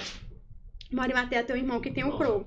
A doença de Crohn e a retocolite, elas são a mesma doença, só que em órgãos diferentes do corpo. No meu caso, reto intestino, intestino delgado, né? E a pessoa que tem Crohn é mais no trato gastrointestinal e intestino grosso. São uhum. áreas diferentes. Digamos que elas são irmãs, né? E a gente lembrou da Cláudia, que estava aí, está aí nos assistindo, que ela também tem essa doença, a retocolite ulcerativa. E eu falei pro Plínio, amor, eu vou falar com a Cláudia, porque vou compartilhar com ela, né? Porque é alguém que tem, né, esse problema. E eu lembro que eu mandei uma mensagem para ela bem abatida, bem triste. E eu falei assim, claro, eu falei para ela que eu tava com medo de porque assim, gente, essa doença, se não tratada, ela pode desenvolver câncer, tá bom? Então a gente tem que ter o cuidado para fazer o tratamento médico direitinho, acompanhamento medicamentoso, tudo bem organizado, principalmente cuidar da alimentação e da saúde emocional, principalmente. E quando eu conversei com a Cláudia, eu lembro, lembro como se fosse hoje do áudio dela, ela falou assim: "Se ela fala assim: se não se preocupa, não é câncer, né? Porque até então eu achava, né? Uhum. Não se preocupa, não é câncer. Olha, eu tenho essa doença há mais de 10 anos, se eu não me engano. Ela tem há muito tempo. Ela é pioneira, né, com esse diagnóstico. E ela já descobriu numa fase bem avançada, né? E eu descobri na fase leve. Então, ela assim: você vai fazer o acompanhamento médico direitinho, o tratamento. Se você puder, vai na minha médica em Teresina. Ela é especialista na, na área, a doutora Jocely Santos. Ela é referência no Piauí nessa área de doenças inflamatórias intestinais é, pega uma segunda opinião médica, vê com ela um novo tratamento, porque o tratamento que eu estava fazendo aqui em Parnaíba começou a desenvolver muitos problemas, né? Porque começou a desenvolver feridas no meu corpo, começou os efeitos colaterais e também uhum. por conta da ansiedade. E aí nenhuma mulher quer viver com o corpo marcado. Eu uhum. vivia com o uhum. corpo marcado, né? Inclusive até hoje tem as manchinhas e tudo. Uhum. Aí eu Aí eu lembrei da, da mensagem da irmã Edmilson, da palavra dela, da palavra da irmã uhum. Dalva, né? Porque era o Senhor quem estava permitindo para ele mostrar que ele cuidava sim. E eu lembro que eu fiz um, um trato com Deus. Eu falei para o Senhor assim: olha, Senhor, não quero que o diagnóstico me defina, não quero que um laudo médico me defina, que eu quero que o que me defina é a fé que eu tenho em Ti, né? E assim, o Senhor colocou no meu coração algo que Ele não me curaria ainda, né? E que eu, eu, ele estava permitindo aquela doença, a, a, esse problema, essa inflamação, porque ele tinha algo para poder me ensinar com isso. Hoje eu entendo o que é. Porque o diagnóstico fez eu entender que a vontade do Senhor é boa, perfeita e agradável. Porque a gente lê isso, a gente prega sobre isso, mas a gente demora a viver isso, né? Uhum. Aí a gente quer falar de Deus teoricamente, mas a gente Na não quer prática. mostrar na prática, né? E assim, quando a gente.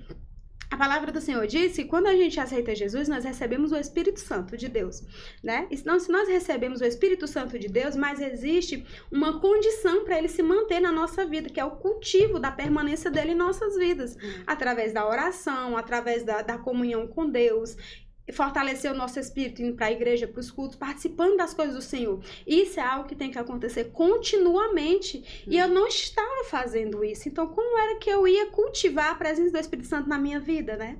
Então, eu comecei a ir para a igreja, eu comecei a voltar a participar das coisas na igreja, eu comecei a caminho me de volta. fui, refiz o caminho de volta. E um dia eu lembro que eu recebi uma oportunidade na igreja para cantar um louvor. E eu fiquei preocupada porque. Quando- lembra que eu falei para Deus que eu não ia mais louvar? Uhum. Eu esqueci todos os louvores que eu conhecia. Eu olhava pra harpa, eu não sabia cantar nenhum hino da harpa, eu não lembrava da melodia. E eu fiquei tão nervosa, tão nervosa. Eu fui, né? Fiquei com vontade de dizer não, mas eu fui lá pra frente. Eu inventei de cantar aquele louvor da canção em louvor que fala assim: Eu cuido de Uhum. ti. E eu, no, meu Deus, não sei porque eu quis cantar esse louvor. Eu chorei mais do que cantei nesse dia, né? Eu, por que que eu chorava? Porque eu lembrei de toda a letra da canção, né? E eu lembro que eu não lembrava mais da- das Uhum. letras das canções, né? Então, assim, eu tava vendo ali que o primeiro passo que eu já tinha dito foi tido pedir perdão ao Senhor, voltar a, a, a cultivar a, a presença do Espírito Santo na minha vida. Então, assim, eu já estava vendo Deus é, honrar aquilo ali. Esforços pequenos, mas com honras grandes, né? E eu comecei a voltar a ensaiar, a ouvir os louvores e voltei a louvar na igreja. E eu sempre tive assim vontade também de, de trazer uma mensagem para a igreja, porque as, compartilhar aquilo que o Senhor falava comigo nos meus devocionais. Eu não tinha o, o costume que eu tenho hoje de, de ler a palavra, de aprender. Não tinha. Eu lia a Bíblia, eu buscava conhecer a palavra, mas não como hoje, né? E eu comecei a sentir essa necessidade. E eu vi ali o Senhor transformando a minha vida e cuidando da minha vida, né? E isso foi 2018, 2019, mas eu achava que eu nunca mais ia voltar a conseguir trabalhar, que eu não ia mais conseguir ter uma vida comum. E eu lembro que em 2018, 2019, em dezembro, eu recebi uma proposta de trabalho para ser coordenadora em uma escola, que a Jafinha, minha amiga, tinha me indicado, eu fiquei até assim. E eu lembro que quando eu mostrei a mensagem pro Pini, eu falei assim, amor, não vou querer, não, não tenho capacidade. Porque eu tinha medo de estar de tá Uhum. lá e ter uma crise, ter um problema, né? E eu não queria dar trabalho, né? Eu falei assim, quando eles souberem do meu problema, não vão querer me contratar, né? Porque é uma Uhum. funcionária que vai precisar estar se ausentando, pode ter crises. Aí eu lembro que o Plínio falou assim, eu tava na casa da irmã Edna, mas ele, ele e a irmã Edna falaram assim, não, você, você vai sim, você é capaz sim. Eu lembro que o Plínio quem respondeu a mensagem, né, pra, Uhum. pra pessoa que tava me chamando pra entrevista. Aí eu falei assim, que eu não tinha experiência, que eu não sabia, mas que eu, eu era fácil de aprender, gostava de aprender, tinha disposição. Eu lembro que o Plínio que dá a resposta. Pois amanhã você vem aqui na escola. E eu fui pra entrevista. E eu lembro quando eu cheguei lá, falo, fez a entrevista, aí o diretor gostou muito, a esposa dele, todo chamou o conselho administrativo para conversar comigo, gostaram muito. Quando terminou, que eles gostaram e tudo, aí eu falei da doença, né? Eu falei que eu tinha esse problema de saúde, que eu fazia visitas regular ao médico, mas que a gente que eu poderia organizar essas idas, porque assim, eu faço acompanhamento médico semestral, né?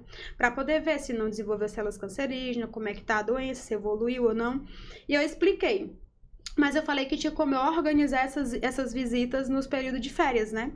E eles não viram como obstáculo. Não, tudo bem, vai dar tudo certo, a gente quer você aqui, aquela empolga- empolgação e tudo. E foi um desafio muito grande quando eu assumi a coordenação do, de turmas de sexto ao nono ano e primeiro ao terceiro ano do ensino médio. Eu nunca tinha sabido o que era coordenar. Sabia o que era dar aula para criança, para primeira, segunda série. E ali foi um desafio, porque eu achava que eu ia viver tendo crise, porque adolescente, né, dá, dá trabalho, é. E não, eu não tinha crise. Tinha às vezes as dores, o cansaço, porque fazia parte, mas nunca aconteceu de eu precisar faltar por conta da doença. O Senhor sempre cuidou. E eu acho assim, hoje, porque o Senhor me permitiu aquele trabalho ali porque eu achava que eu não tinha mais capacidade para mostrar que eu tinha sim capacidade, né? Que um diagnóstico não me, def, não me definia, um, um laudo médico não me definia, né? O que me definia era Cristo na minha vida, era o meu ato de fé. E aí eu lembro que quando foi em 2000 e passei lá 2019, 2020, foi ano da pandemia, né? A gente pegou as aulas remotas, aprendi muito também. E quando foi 2020, numa visita médica, ela falou assim: Cirlânio, porque assim, eu nunca entrei em remissão. Eu não, não consegui ainda chegar nessa fase da remissão. Ela falou assim: Você quer ter filhos? Porque o médico daqui disse que eu não ia poder ter filhos. Uhum. Aí ela disse assim: você pode ser mãe, você pode ter filhos, mas na situação que tá, não tem condições. Porque no, seu intestino tá muito inflamado, você ainda não entrou em remissão, então não tem condições de sustentar um bebê, pode acontecer os abortos precoces, né? Então, assim, eu, eu lembro que ela fez uma pergunta para mim assim: você precisa desse trabalho? Aí eu olhei assim pro Plínio, ele tava comigo, aí eu falei assim, Claro, quem não precisa, né, de dependência uhum. financeira? Quem não precisa do trabalho?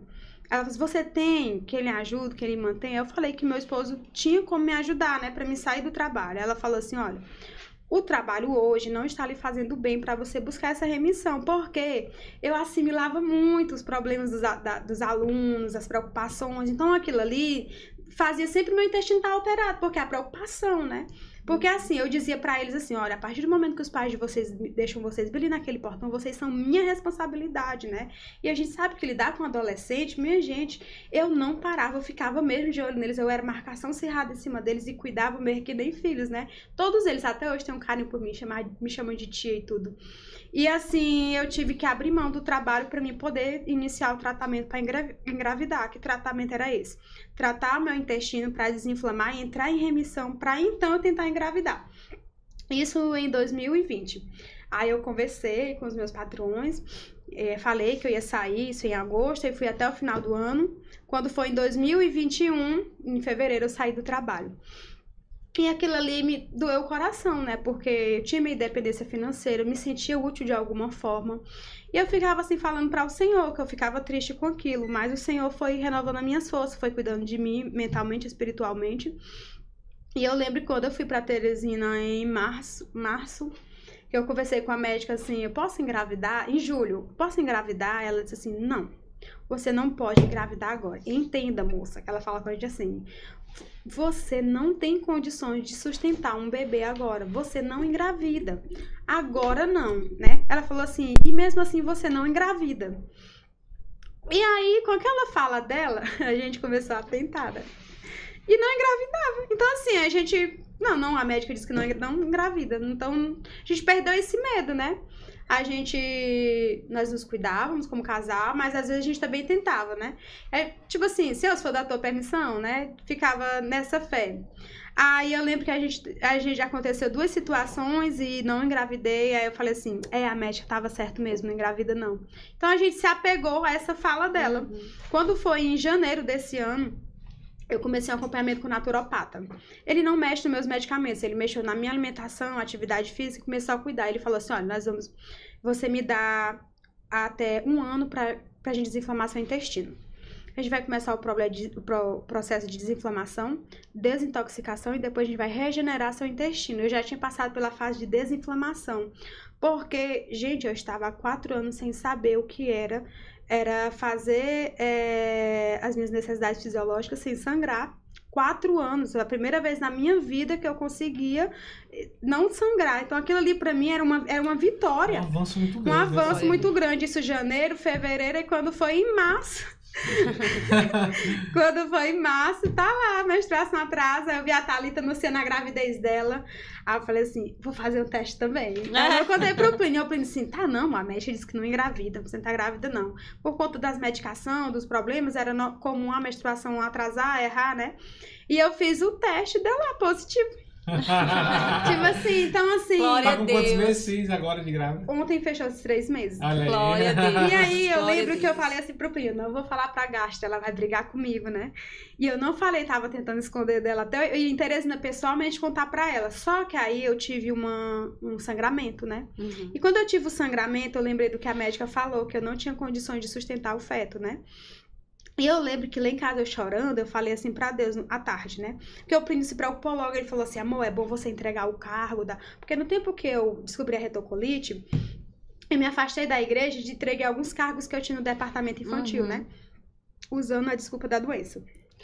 E quando eu descobri a gravidez e o sangramento, eu lembro que o Plínio falou assim: é, é bom você conversar com o pastor, entregar o cargo e depois você volta de novo, porque é bom você nesse período se cuidar, né? E eu lembro que ele foi trabalhar e eu fiquei pra refletir nisso, né? Porque, tipo assim, eu queria tanto um bebê, o senhor tava me, me permitindo, e, tipo assim, eu ficar de repouso o máximo que eu pudesse era a forma que eu tinha de sustentar o bebê pelo menos os três primeiros meses, que era os- o período crucial, né? E eu lembro que quando foi, eu falei pra Deus assim, Senhor, toda, toda vez acontece alguma coisa pra me entregar os cargos na igreja, toda vez acontece uma situação pra me ter, ter Se uma afastar, justificativa, né? E eu quero, e eu quero dizer uma coisa pro Senhor aqui. Eu não vou, não vou entregar o, a- o cargo de professora da escola bíblica dominical. Eu não vou parar de ir pro círculo de oração. Eu lembro que eu falei desse jeito pra Deus. Eu não vou parar de ir pros eu não vou parar nem de ir pros cultos. Eu ainda vou, ainda vou dobrar meu joelho quando chegar lá na igreja. Eu vou fazer a tua obra, mas eu barganhando com Deus. Mas o Senhor vai cuidar das minhas necessidades, porque a tua palavra diz isso. Não lembro agora a referência, se é Mateus 6,33, não lembro.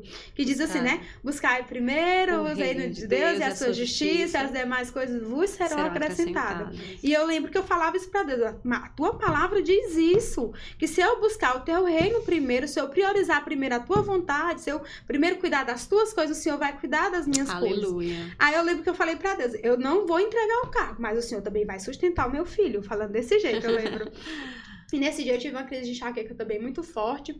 E eu esperando a videochamada da ginecologista, e eu lembro que me deu um, um, um medo, um medo de perder o bebê, e eu fiquei assim agoniada, e eu comecei a, a orar e louvar lá em casa, sozinha assim à Uhum. tarde, né? E eu comecei a louvar aquele louvor que eu não lembro quem é a cantora que diz assim, que ele canta que eu cuido da tua casa, canta que eu Uhum. cuido do, né? Eu não bem a mas letra. eu Canta, dele. canta que eu cuido do teu lar e protejo os teus. Aí eu lembro desse louvor, né? Aí eu falei assim para o Senhor, eu, eu vou, eu vou continuar te louvando. Eu vou me dedicar mais às tuas coisas. Eu vou cuidar do departamento da escola do dominical. Eu vou me dedicar ao teu trabalho. Mas, Senhor, eu preciso que o Senhor cuide desse bebê, né? Porque assim, nenhuma mãe quer perder seu filho, né? Uhum. Eu ficava, ao mesmo tempo eu pensava assim, será que o senhor vai permitir eu perder pra tratar Aí eu lembro que eu falei assim, de novo. Mais uma coisa, Senhor, que o Senhor vai permitir. Eu lembro que eu tive essa oração com Deus. Eu falei, eu não vou abrir mão de nada.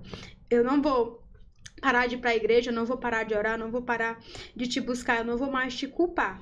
Mas eu vou ser sincera, Senhor, eu não aceito perder esse bebê. E eu lembro que eu tive que ligar pra Gastro e contar. eu tive que ligar e contar pra ela. Eu não tive coragem de ligar, eu mandei um áudio, né? E eu morro de medo dela, porque ela dá bronca na gente, porque ela é muito cuidadosa com a gente. Uhum. E quando eu falei assim, é porque eu engravidei, tive um sangramento e não posto ir agora pra Teresina. Aí o áudio dela foi assim. Mas, moça, por que você fez isso? Um áudio bem sério, né? Uhum. Olha, essa gravidez não vai vingar. Tá Não tem condições. Se eu- você está com suas consultas atrasadas, porque era pra mim ter retornado em, em setembro e eu não fui, né? Uhum. E eu ia justamente no período que eu engravidei. Uhum. Aí eu não quis me submeter à viagem. Ela falou assim: Você está com seus exames atrasados, nós não sabemos como está a condição do seu intestino. Você não sabe nem se esse feto vai durar. Por que você se submeteu a isso? Tipo assim, não é porque é uma pessoa ruim, sabe? É porque ela se preocupa com os pacientes Parte dela. técnica, né? E Uhum. se, tipo assim, gente, ela acompanha muitos casos, ela sabe de histórias que aconteceram, É. de pessoas que passaram por problemas por conta disso, né? E ela, ela, ela é, ela é ateu, né? Ela- Ateia, né? Ela não acredita em Deus, ela acredita na ciência. Uma vez eu perguntei pra ela assim, por que, que ela não era casada, né? Ela não é casada, não tem filhos, tem um filho adotivo. Ela diz assim, eu sou casada com a, com a ciência, com a medicina. Eu estudo. Ela estuda, ela estuda há mais de 11 anos a, para descobrir o que causa as doenças inflamatórias intestinais e tenta estudar a cura para as doenças inflamatórias intestinais. Uhum. Ela vive para isso, né? E eu lembro que quando ela falou isso, é, foi muito forte aquela palavra dela no meu coração e eu guardei aquilo ali e eu fiquei com medo, achando que eu ia perder o bebê mesmo, que eu ia perder. Eu vou ser sincera para vocês. Hoje, eu sei que eu estou sujeita a acontecer algum problema de perder esse bebê ou de dele, mas eu falo para Deus que eu não quero e eu não aceito. E eu peço para o Senhor cuidar. Eu sei que o que acontecer vai ser permissão dele. Mas chegar até aqui, fechar, tipo, fechar três meses, é uma vitória, é um milagre. Vitória. Porque, segundo ela, na experiência que ela tem, eu não tenho não teria condições de sustentar um feto. Não agora né? Então, assim, eu acho que o Senhor tem algo para trabalhar na minha vida, Ele tem algo para trabalhar na vida de todos nós, né? E eu sei que o Senhor. Eu lembro que quando eu falei para a irmã Esther, mandei a fotinha lá do médico, ela disse assim: Olha, Cirlane, tudo isso é o Senhor honrando, honrando o seu trabalho, honrando o seu esforço na casa do Senhor. Eu sei que tudo isso que o Senhor está permitindo hoje na minha vida, que casal não quer ter um filho? Que Verdade. casal não quer ser pais, né? E eu lembro que na segunda vez que a gente tentou engravidar que não deu certo, eu lembro que, o, que eu falei assim pro Plínio, será que eu vou engravidar algum dia? Eu me lembro que eu fiquei com medo, né? Eu fiquei pensando assim com medo, que eu não era um sonho distante para mim. Eu achava que eu não ia conseguir agora, né? E a prova Deus permitiu, foi o Senhor que permitiu. Não é uma gravidez planejada, mas é uma gravidez desejada. E eu sei que foi o Senhor que permitiu, porque o Senhor ele sonda os nossos corações. Uhum. Ele sabe as nossas necessidades, né? Falar. Eu estava assistindo devocional esses dias para me encerrar aqui, e ela fala, e a, a, a mulher, Joyce Meyer, né, tava falando que nós, ela tava falando sobre o livro de Provérbios, né? Que nós, a gente quer, a gente pede a Deus um carro, uma casa, um emprego, aquilo que a gente precisa, né? A gente tem o costume de pedir a Deus aquilo que ele já sabe que nós precisamos e nos esquecemos de pedir o que é principal, o que é o principal, né? Que é o que? Senhor, continua guardando meu coração, me dá sabedoria para mim me manter firme nos teus caminhos, me dá sabedoria para me ter o discernimento de, de viver a tua palavra, né? Porque a sabedoria não é o conhecimento que nós temos, temos, é a forma como nós usamos esse conhecimento. Então, assim, a gente tem a mania de pedir para Deus, sendo que Ele já sabe o que a gente quer. Então, se o Senhor, o Senhor sabia que eu queria ter um filho agora, o Senhor sabia que, que o nosso sonho, nosso sonho era ser pais, o Senhor sabia das nossas necessidades. E o Senhor, o Senhor nos deu. Então, assim, quando ele diz assim, buscai primeiro o reino de Deus e a sua justiça e as demais coisas vos serão acrescentadas, porque eles, esse, essas demais coisas são as necessidades que a nossa vida precisa e que ele sabe, né? Às vezes a gente fica preocupado, se desesperando, precisando de algo, de uma bênção material, sendo que o Senhor já sabe daquilo ali. E a gente se apega tanto àquilo que esquece do principal, que é a busca e o apego espiritual, né? Sim. Das coisas do Senhor. E eu tenho aprendido e tenho vivido isso, né? Então, assim, eu continuo dizendo, minha vida é um milagre desde o início.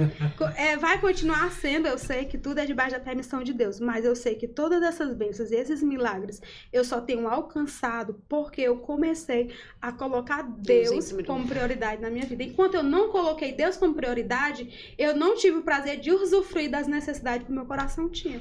Né? Eu, hoje eu digo isso com. Eu não digo isso ah, de alguém que eu vi, eu vivo isso. Né? Eu estou usufruindo as necessidades do meu coração porque eu priorizei as coisas de Deus. Eu priorizei o comportamento de Deus para minha vida. Eu priorizei a mudança no caráter que Deus quer para minha vida, que não é a mudança de fora para dentro, é de dentro para fora. Porque quando ela acontece de dentro para fora, ela se mantém, ela é intacta. O inimigo não consegue romper, bater, corromper, né? E é isso. O Senhor tem cuidado. É, é isso, é isso, né? Deixa eu te falar uma coisa. Sim. É, a gente é amigo, né? Somos Sim, irmãos, considero é, você e seu esposo como meus irmãos aqui. E assim, a gente quando é muito próximo, Larissa, pra gente liberar até uma palavra, fica muito suspeito, né? Mas desde quando a gente ficou sabendo que a gente ia ser tio, né? Foi. Eu sempre falava assim pra Paula, eu sempre falo, Paula, é, a cura quando vem pra nossa vida, a gente não sabe. A gente sabe que vem de Deus, mas não sabemos como ela vem.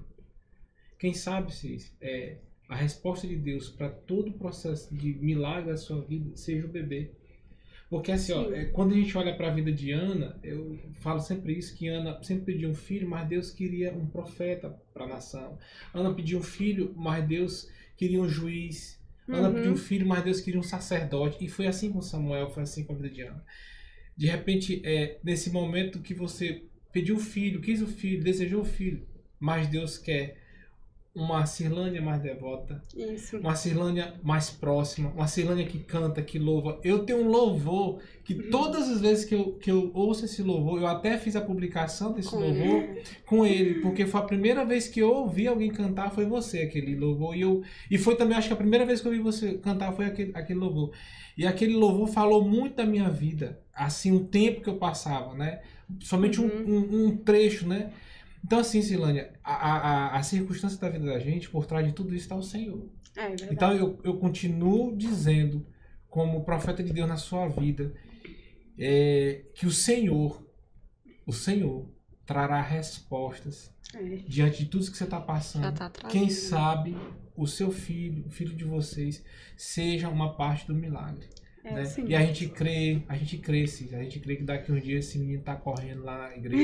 Em nome de trabalho Daqui uns Jesus. dias esse menino é, trabalha pro Janiel, daqui um dia, daqui um avô, daqui um dia esse menino, esse menino tá aí puxando a barba do Plínio, tirando ele, não deixando mais ele de dormir. Jesus. Então assim, a gente idealiza isso, né? E, e eu tenho fé em Deus, Silônia, que esse milagre que tá alcançando sua vida vai alcançar a vida de muitas pessoas que agora que estão ouvindo ou que vão ouvir depois saber, né? É, sim, assim, os cuidados de Deus. e a gente pôde ver, né, diante de toda a história que a Cis contou, e eu sei que isso não foi nem metade, olha que foi muito tempo, mas não foi nem metade do que ela já viveu na presença de Deus. E o que a gente vê é o grande cuidado de Deus na vida da Cirlânia. Eu quero dizer só pra ela que desde que eu conheci ela, né, a Cis, ela é uma pessoa alegre, que não tem, pelo menos assim, se ela tem alguma tristeza no coração, ela não demonstra. E eu acho que você faz certo. Existem coisas realmente que é só entre a gente e Deus. Deus, Ninguém é, precisa sim. saber.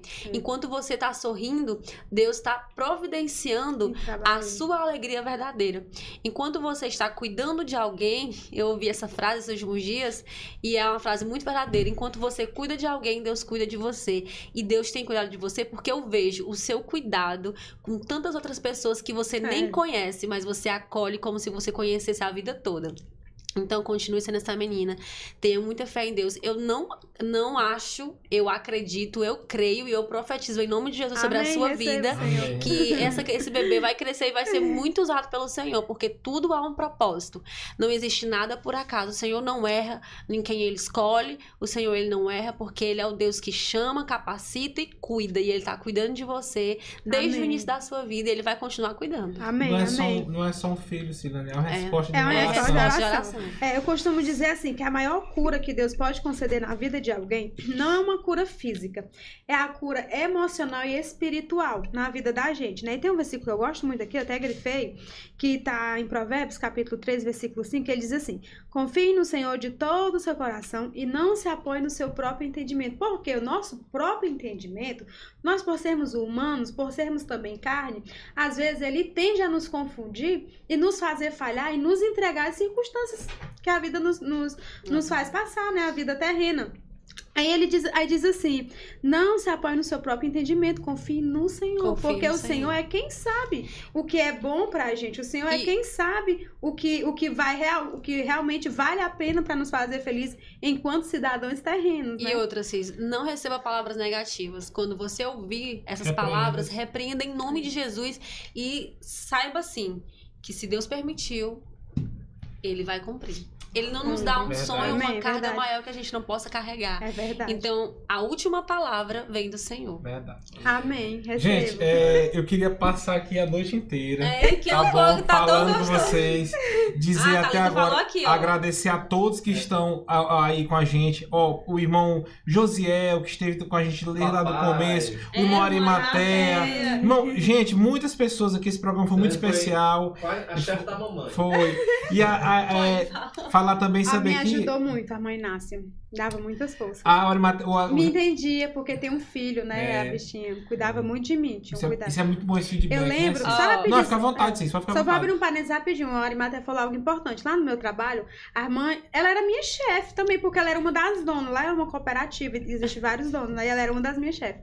E ela tem um filho, né? A irmã do Mário Maté, que tem crow. Então, a irmã, a irmã Inácia, claro que todos me entendiam, mas ela me entendia mais ainda. Eu lembro que às vezes a bichinha chegava e me chamava. Depois vai lá na minha sala. Eu ia, olha, eu trouxe esse suquinho aqui de goiaba que eu fiz pra Bimar, eu lembrei que você também tem que tomar Oh, e trouxe pra você.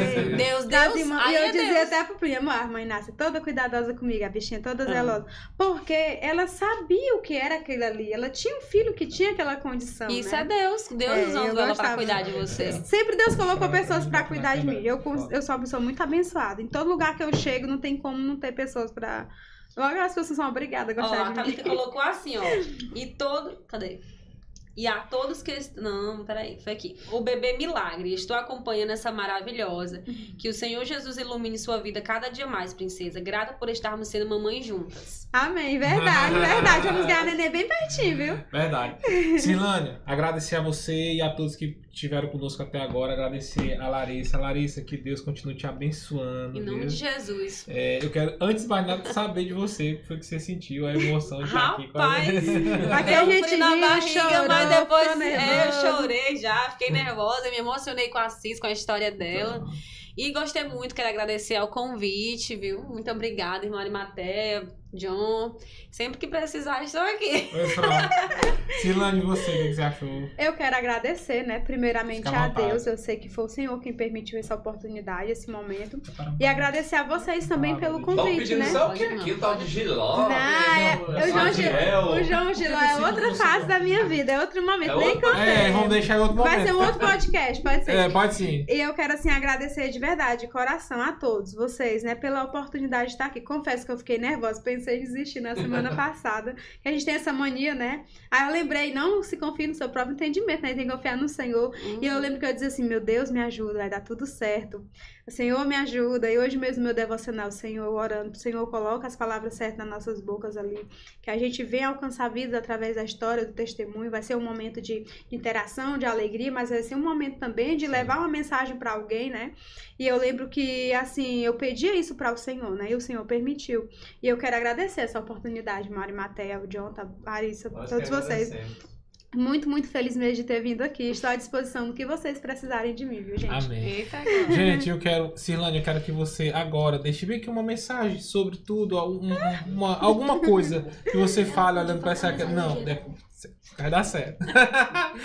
você fale aqui para essa câmera o que você quiser deixar um- um- alguma mensagem, né? Ah, tá bom. Eu vou, eu vou deixar uma mensagem. Eu participei recentemente de uma mentoria e no primeiro dia, cada uma da- das mentorandas tinha que falar sobre si. E eu descobri que eu não sabia falar sobre mim. Eu só chorei na hora, não sabia falar quem era eu, né? E eu quero deixar uma mensagem aqui sobre identidade. Inclusive, no período que, quando eu voltei a me desculpar com Deus, quando eu voltei a conversar com Deus, eu conheci um livro da pastora Thalita Pereira que diz: Deixa-me apresentar você, Larissa. Conhece aí o Uhum. livro? Muito lindo. E esse livro ele fala sobre identidade. Então, assim, a importância de nos conhecermos quem somos, né? O mundo ele não nos define, o homem não nos define, o que o, o homem diz sobre nós não nos define. O que nos define é o que Deus é na nossa vida, né? E eu quero deixar, aproveitar esse- essa mensagem aqui, esse momento, para deixar para as pessoas que estão agora nos assistindo essa mensagem de que você não aceite, né? Não aceite um diagnóstico, não aceite um laudo, não aceite uma palavra, não aceite uma característica de alguém que não conhece a verdadeira relação que você tem com Deus. Aceite apenas aquilo que Deus diz sobre você. E ele diz que você é um filho amado, ele diz que você é um herdeiro do reino dos Aleluia. céus, né? Então, cultive, aprenda a se conhecer quem você é, não no homem, mas sim em Cristo, em Deus, né? Glória Busque essa intimidade com o Senhor. Quero deixar o conselho, né, da busca da intimidade com Deus através do devocional, através da oração, através da leitura da palavra, através da participação das coisas de Deus na casa de Deus. Porque é como diz o versículo, a partir do momento que a gente se coloca à disposição, cria intimidade com Deus, o Senhor nos honra e ele atende todas as necessidades que estão guardadas em nossos corações, que vai nos fazer felizes, que são realmente necessárias para nós. Então, aprenda a conhecer quem você é em Cristo e a viver essa identidade que você é em Cristo, né? Aleluia. E eu deixo aqui essa mensagem, até mesmo o versículo que a gente leu agora aqui. Amém. Glória a Deus. Amém. Graças a Deus. Meu Deus, cara, Eu guardo Larissa, eu- que a irmã Nilton não gosta, não. É a minha Assembleia Raiz, filho. Larissa, eu queria que você deixasse a mensagem do dia hoje pra gente, tá bom? A. Diante de tudo que já foi dito, minha gente, a impossível, porque a, a mensagem já foi forte, viu? Pronto. Mas vamos lá. Gente, em Salmo 125 diz assim: Os que confiam no Senhor são como os montes de Sião que não se abalam, mas continuam firmes para sempre. Lutas, dificuldades, provações, desânimo, todos nós um dia vamos enfrentar. Mas se nós confiarmos no Senhor, chamarmos Ele para o nosso barco, pode vir tempestade, pode vir tristeza do jeito que for. Quando Ele entra, até a tristeza salta de alegria. Então, quando Jesus está na nossa vida, há diferença. A gente não teme mais o mal, porque a gente confia e acredita que temos um Deus É que cuida, que ama e que não nos abandona nunca. Então nos tornamos mais fortes que os montes. Então essa é a Amém, amém, viu? Pessoal, que Deus e Cristo te abençoe. Silane, nós temos um presentinho que eu vou entregar na sua casa depois, Tá né, É. Ah, por conta da chuva. Por conta da chuva, viu, pessoal? É uma canequinha do Crentecast que eu vou Mas depois eu vou entregar, Adoro, viu? sim, sim. Tá certo? Tá e bom, aí tá. eu vou eu vou depois a sua vir com o seu nome direitinho, tá? Vai dar Certinho, tudo certo, vou pronto. entregar em Eu casa que agradeço, depois. viu? Tá bom? Gente, nós vamos encerrar com a nossa célebre frase, tá bom? Que diz assim, ó, todo crente tem sempre uma boa história pra contar. Essa frase aqui do nosso amigo, Tem sempre uma boa história. é, uma boa história. a frase do nosso amigo, todo crente. nosso tem amigo um- Mel que está de volta aqui ao Crentecast, não é isso?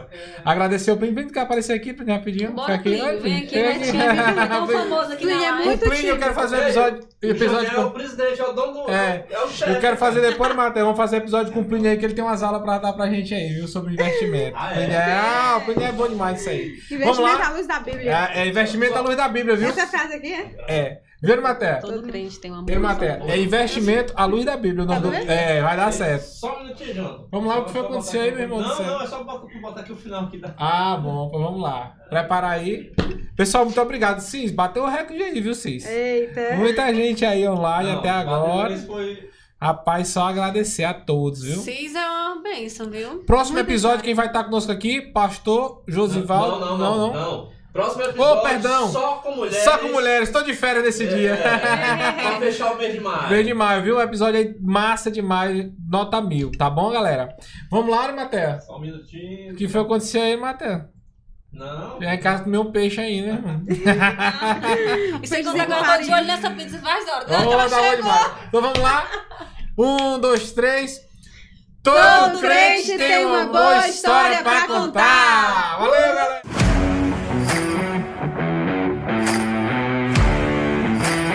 Música